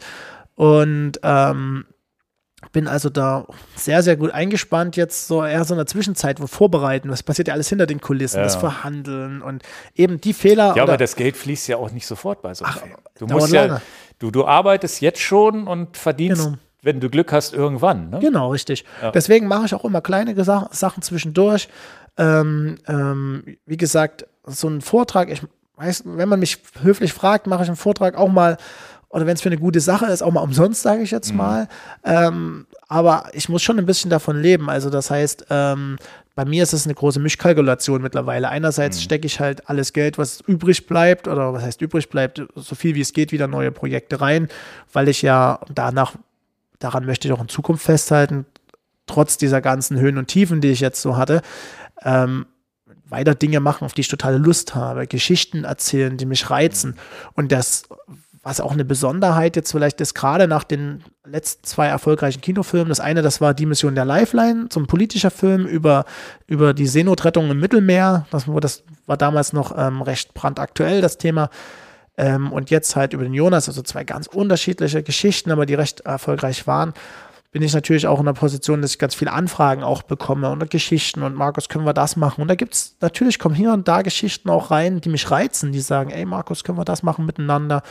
Und da habe ich jetzt die Möglichkeit, mir so ein bisschen was rauszusuchen auch. Mhm. Natürlich habe ich auch eigene Ideen und da bin ich jetzt gerade viel am Vorbereiten. Und das, ähm, ja, äh, die Frucht geht nach und nach auf. Das ist eigentlich total schön, jetzt so bewusst zu erleben, weil vorher ist man reingestolpert und jetzt kann man ja, sich ja. so ein bisschen das, das aussuchen. Das ist. Naja, gut, toll. ich habe mit Jonas auch ganz offen gesprochen und ich glaube, er hat auch im Podcast drüber gesprochen. Er hat jetzt die Chance, damit seinen Lebensunterhalt zu verdienen. Genau. Gleichzeitig hat er die Pflicht, aber auch eine, eine Hürde, diese, seine Vorträge zu machen. Der hat ja wirklich einen Terminkalender voll, zack, zack, zack, zack, mhm. zack. Und er hat uns auch gesagt, na gut, er muss jetzt das auch machen. Wer weiß, ob er in drei Jahren noch erfolgreich ist. Genau. Ja, und was, was, was kommt danach? Ne? Also das ist ja ähnlich wie beim Profisportler. Der ja. muss sein du musst, da, musst dann schon auch, du verdienst dann vielleicht auch irgendwann eine Zeit lang gut, aber du weißt auch nicht, ob das immer so weitergeht. Und die, die, dieses genau. Risiko hat, glaube ich, jeder, ne? Irgendwie. Also auch jede, auch auch ich als Unternehmer habe das Risiko. Ist ja schön, dass wir in der Corona-Zeit einen Fahrradboom hatten. Jetzt im Moment kämpfen wir ganz schön. Du, bei uns, bei mir äh, in Dresden nebenan ist der Netto, die suchen immer Leute an der Kasse. Also wenn alle Strickel reißen, dann müssen wir, das ist, der, das ist wieder so ein Ding, wo du, äh, Jonas und ich, wir sind alles drei so Selfmade-Leute, ja, ja, die sich dann vielleicht in Anführungsstrichen zu schade sind oder sich das nicht mehr vorstellen können. Und manchmal, ich gucke immer wieder dahin und, und dann, dann wenn man halt da wohnt, dann kennt man die Leute ja dann auch. Dann sage ich, Mensch, warum eigentlich nicht? Eigentlich müsste man das mal mal ein Vierteljahr machen, einfach sich da hinzusetzen und mal wieder ein bisschen geerdet zu werden, weißt du? Ja. Um auch zu schätzen, was für ein geiles Privileg wir haben, den Tag einteilen zu können, wie man das möchte. Na klar haben wir Verpflichtungen, also ja, jeder ja, andere auch. Aber wir haben schon uns ein paar Freiheiten geschaffen und ein paar Selbstverständlichkeiten, die halt viele nicht haben. Und ich versuche mir den immer wieder bewusst zu werden, dass es auch trotz der ganzen Unsicherheit, die wir noch haben, aber trotzdem so ein großes Geschenk und so ein großes Privileg ist, dieses Leben und diese Vielfalt so auch, auch genießen zu können. Das ist halt etwas, was mich auch immer wieder. Ja, ja man muss sich die, man muss ähm, so schön wie es ist, Erfolg zu haben zwischendrin, muss einem immer klar sein. Und das mache ich mir auch immer klar. Ich bin als Student Taxi gefahren. Für mich war immer die Nummer Ja, wenn, wenn gar alle Stricke laufen, reißen, setze ich mich wieder ins Taxi. Kriege ich trotzdem hin. Auch wenn die Geschäfte nicht mehr so laufen Ja. wie früher. Wenn du da schlau bist, kriegst du es auch irgendwie hin. Oder den Absprung schaffen, aber darüber hatten wir vor uns ja kurz ja, aber, gesprochen. das, aber sag mal so, es ist, sobald die Kinder, wenn, sobald du, sobald du nicht mehr äh, Single bist, also war früher auch, ich habe mich auch selbstständig mal noch keine Kinder, gut, ziehst du in eine Einzimmerwohnung, wenn du pleite bist, kriegst du schon irgendwie hin. Ich hatte auch schon so eine Situation damals, als mein, mein Arbeitgeber, mein einziger, den ich mal hatte, ähm, Probleme bekommen hatte, dann musste ich halt auch downsizen, das geht schon. Ja. Sobald eine Familie dranhängt, glaube ich, ist das vom Kopf her nicht mehr ganz Mhm. so einfach, weil man dann sagen muss, na gut, aber kriegt man auch hin. Genau, bin Ich ich. glaube, Kinder kriegen es auch hin, zu sagen, na gut, muss man halt, dann geht es halt nicht mehr mit Garten. Das ist vielleicht auch schön, also meine Tochter ist ja großer Jonas Deichmann-Fan, was einfach daran liegt, dass ich sie sehr oft mitnehme. Sie war jetzt einen ganzen Monat mit mir, mit meinem Jonas in den USA, Ah, geil, das heißt, hat okay. mitgedreht. Sie war schon bei vielen anderen Filmprojekten mit vor Ort, Ja. immer da, wo es so geht und gerade mit der Schule jetzt halt auch passt.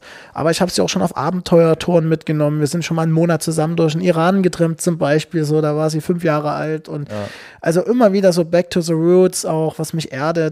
Ich meine, ähm, ja, das ist so, das gibt man dann so ein bisschen mit. Und da habe ich natürlich Glück auch, das ist auch die, die Mama oder auch der Rest der Familie, das und die Lebensverhältnisse heute, die das immer ähm, ja, Ja, das ist die mitmachen. Familienfrage. Ne? Du bist ja, Genau. der Papa ist ja auch manchmal nicht zu Hause. Dann, Ganz ne? genau.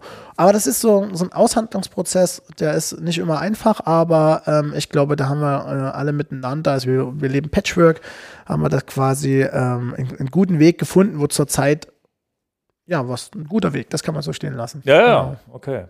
Und Na gut. Klar, manchmal ein bisschen dank, muss man auch mal ein bisschen dankbar sein, ja, man denkt so, jetzt läuft's eigentlich, aber immer wenn man denkt, jetzt läuft's, merkt man, oh, Immer auf Carbon klopfen oder auf genau. Holz. Ja, genau, gut, dass du hier so einen Tisch hast. Ja, ja.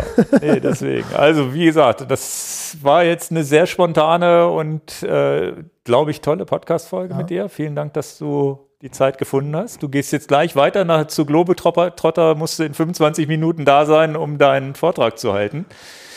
Ja, genau, aber da gibt's ja so schöne äh, so, so äh, Shared-Bike-Systeme hier. Die Ja. ste- ich habe schon geguckt, stehen noch ein paar vor deiner Tür. Ach so, hier so ein, so ein ja, die, die Bi- Bikes tatsächlich? die, diese? Next-Bikes, genau. Ja, ja. Und äh, die sind aus Wir kriegen Leipzig. dich da schon irgendwie hin. So weit Genau. ist das. Wo ist, wo ist Globetrotter in Hannover? Ich wusste gar nicht, dass es die hier gibt. Am, Haupt, am Hauptbahnhof in diesen Ernst-August- Pa- äh, Ach, da drin. Passagen. Ich bin ja noch nie reingegangen.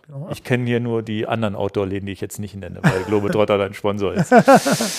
Ja, vielleicht, was man vielleicht sagen kann, ähm, ähm, also ich würde mich natürlich freuen, wenn viele Leute ähm, die Filme sich auch angucken, über den Jonas, auch über meinen Kanal, wo die, wo kleinere Filme sind. Ein paar Sachen wirst du verlinken, hast du gesagt, bei Ja. dir. Hast ja, du einen YouTube-Kanal auch eigentlich? ähm, ja, aber ganz klein, über, unter, unter okay. meinem Also Namen. meistens Instagram Genau. und dann. Aber den Kirgisien-Film zum Beispiel, der läuft über meinen YouTube-Kanal. Da Ja, kann die man Links suche ich raus, genau. Genau. Ansonsten, ähm, wie gesagt, ich mache gerade ähm, zwei Hauptvorträge, die ich halte. Das ist einmal dieses Extrem ähm, Pilgerreise oder Extremabenteuer, die Tour Divide, was wir schon ein bisschen jetzt hier im Podcast auch behandelt hatten. Und dann, was ich auch empfehlen kann, ich meine, die Transost ist für mich, als, für, mir, für mich als Firma weg, aber es hat einen großen Teil meines Lebens auch mitbestimmt in den letzten zehn Jahren. Und ähm, ich habe dieses Heading East, wo es den äh, Kinofilm dazu gibt. Ähm, da halte ich auch Vorträge und man muss ja sagen, ein weiterer Grund davon, dass ich mich von der Firma getrennt habe, war ja auch, dass dann, ich sage immer, so ein verrückter Russe in der Ukraine einmarschiert ist, denn wir hatten ja auch viele Touren in der Ukraine und das sind nochmal 25 Prozent unseres Turnengebiets da wegge, äh, weggebrochen. Oh, Und ähm, aber wer gerne so einen Einblick hat, äh, haben möchte in dieser, dieser, diese Gebirgswelt im Osten und mit dem Fahrrad und man kann sich immer noch bis heute bis, bis äh, in die Waldkarpaten hinten an die ukrainische Grenze oder dann in, Ru- in den rumänischen Karpaten viel erschließen.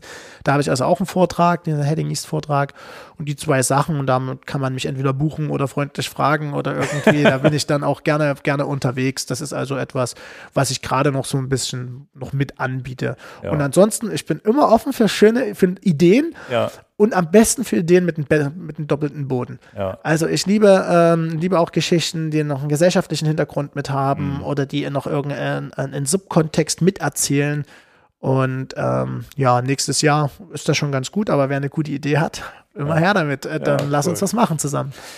Nee, steckt viel Freude drin und hat mir viel Freude gemacht, auch mit dir hier zu plaudern und viel, viel Insights, die du hier gegeben hast und nicht einfach nur Buchpräsentation, die ist ein bisschen wieder nach hinten gekommen. Also wie gesagt, klickt klick das Buch und ja, vielen Dank. Ja, Gute Weiterreise, danken, genau. viel Spaß in New York. Grüß Jonas von mir und gerne, hoffe, vielleicht habe ich ja auch die Chance, dass er hier nochmal aufs Sofa kommt. Oder gerne auch ihr beide, mal gucken. Ja, das genau wird sich sicherlich äh, ergeben. Ja. Also euch da draußen vielen Dank. Ich hoffe, äh, ich hoffe, ihr habt viel Spaß gehabt beim Zuhören, Zuschauen. Also das Zuschauen hier ruhig bei YouTube mal reinklicken, wenn ihr euch nur mal einmal die Slideshow hindurch guckt. Schöne Bilder von der Tour Divide. Und ähm, ja, bis zum nächsten Mal. Danke. Ciao. Ciao.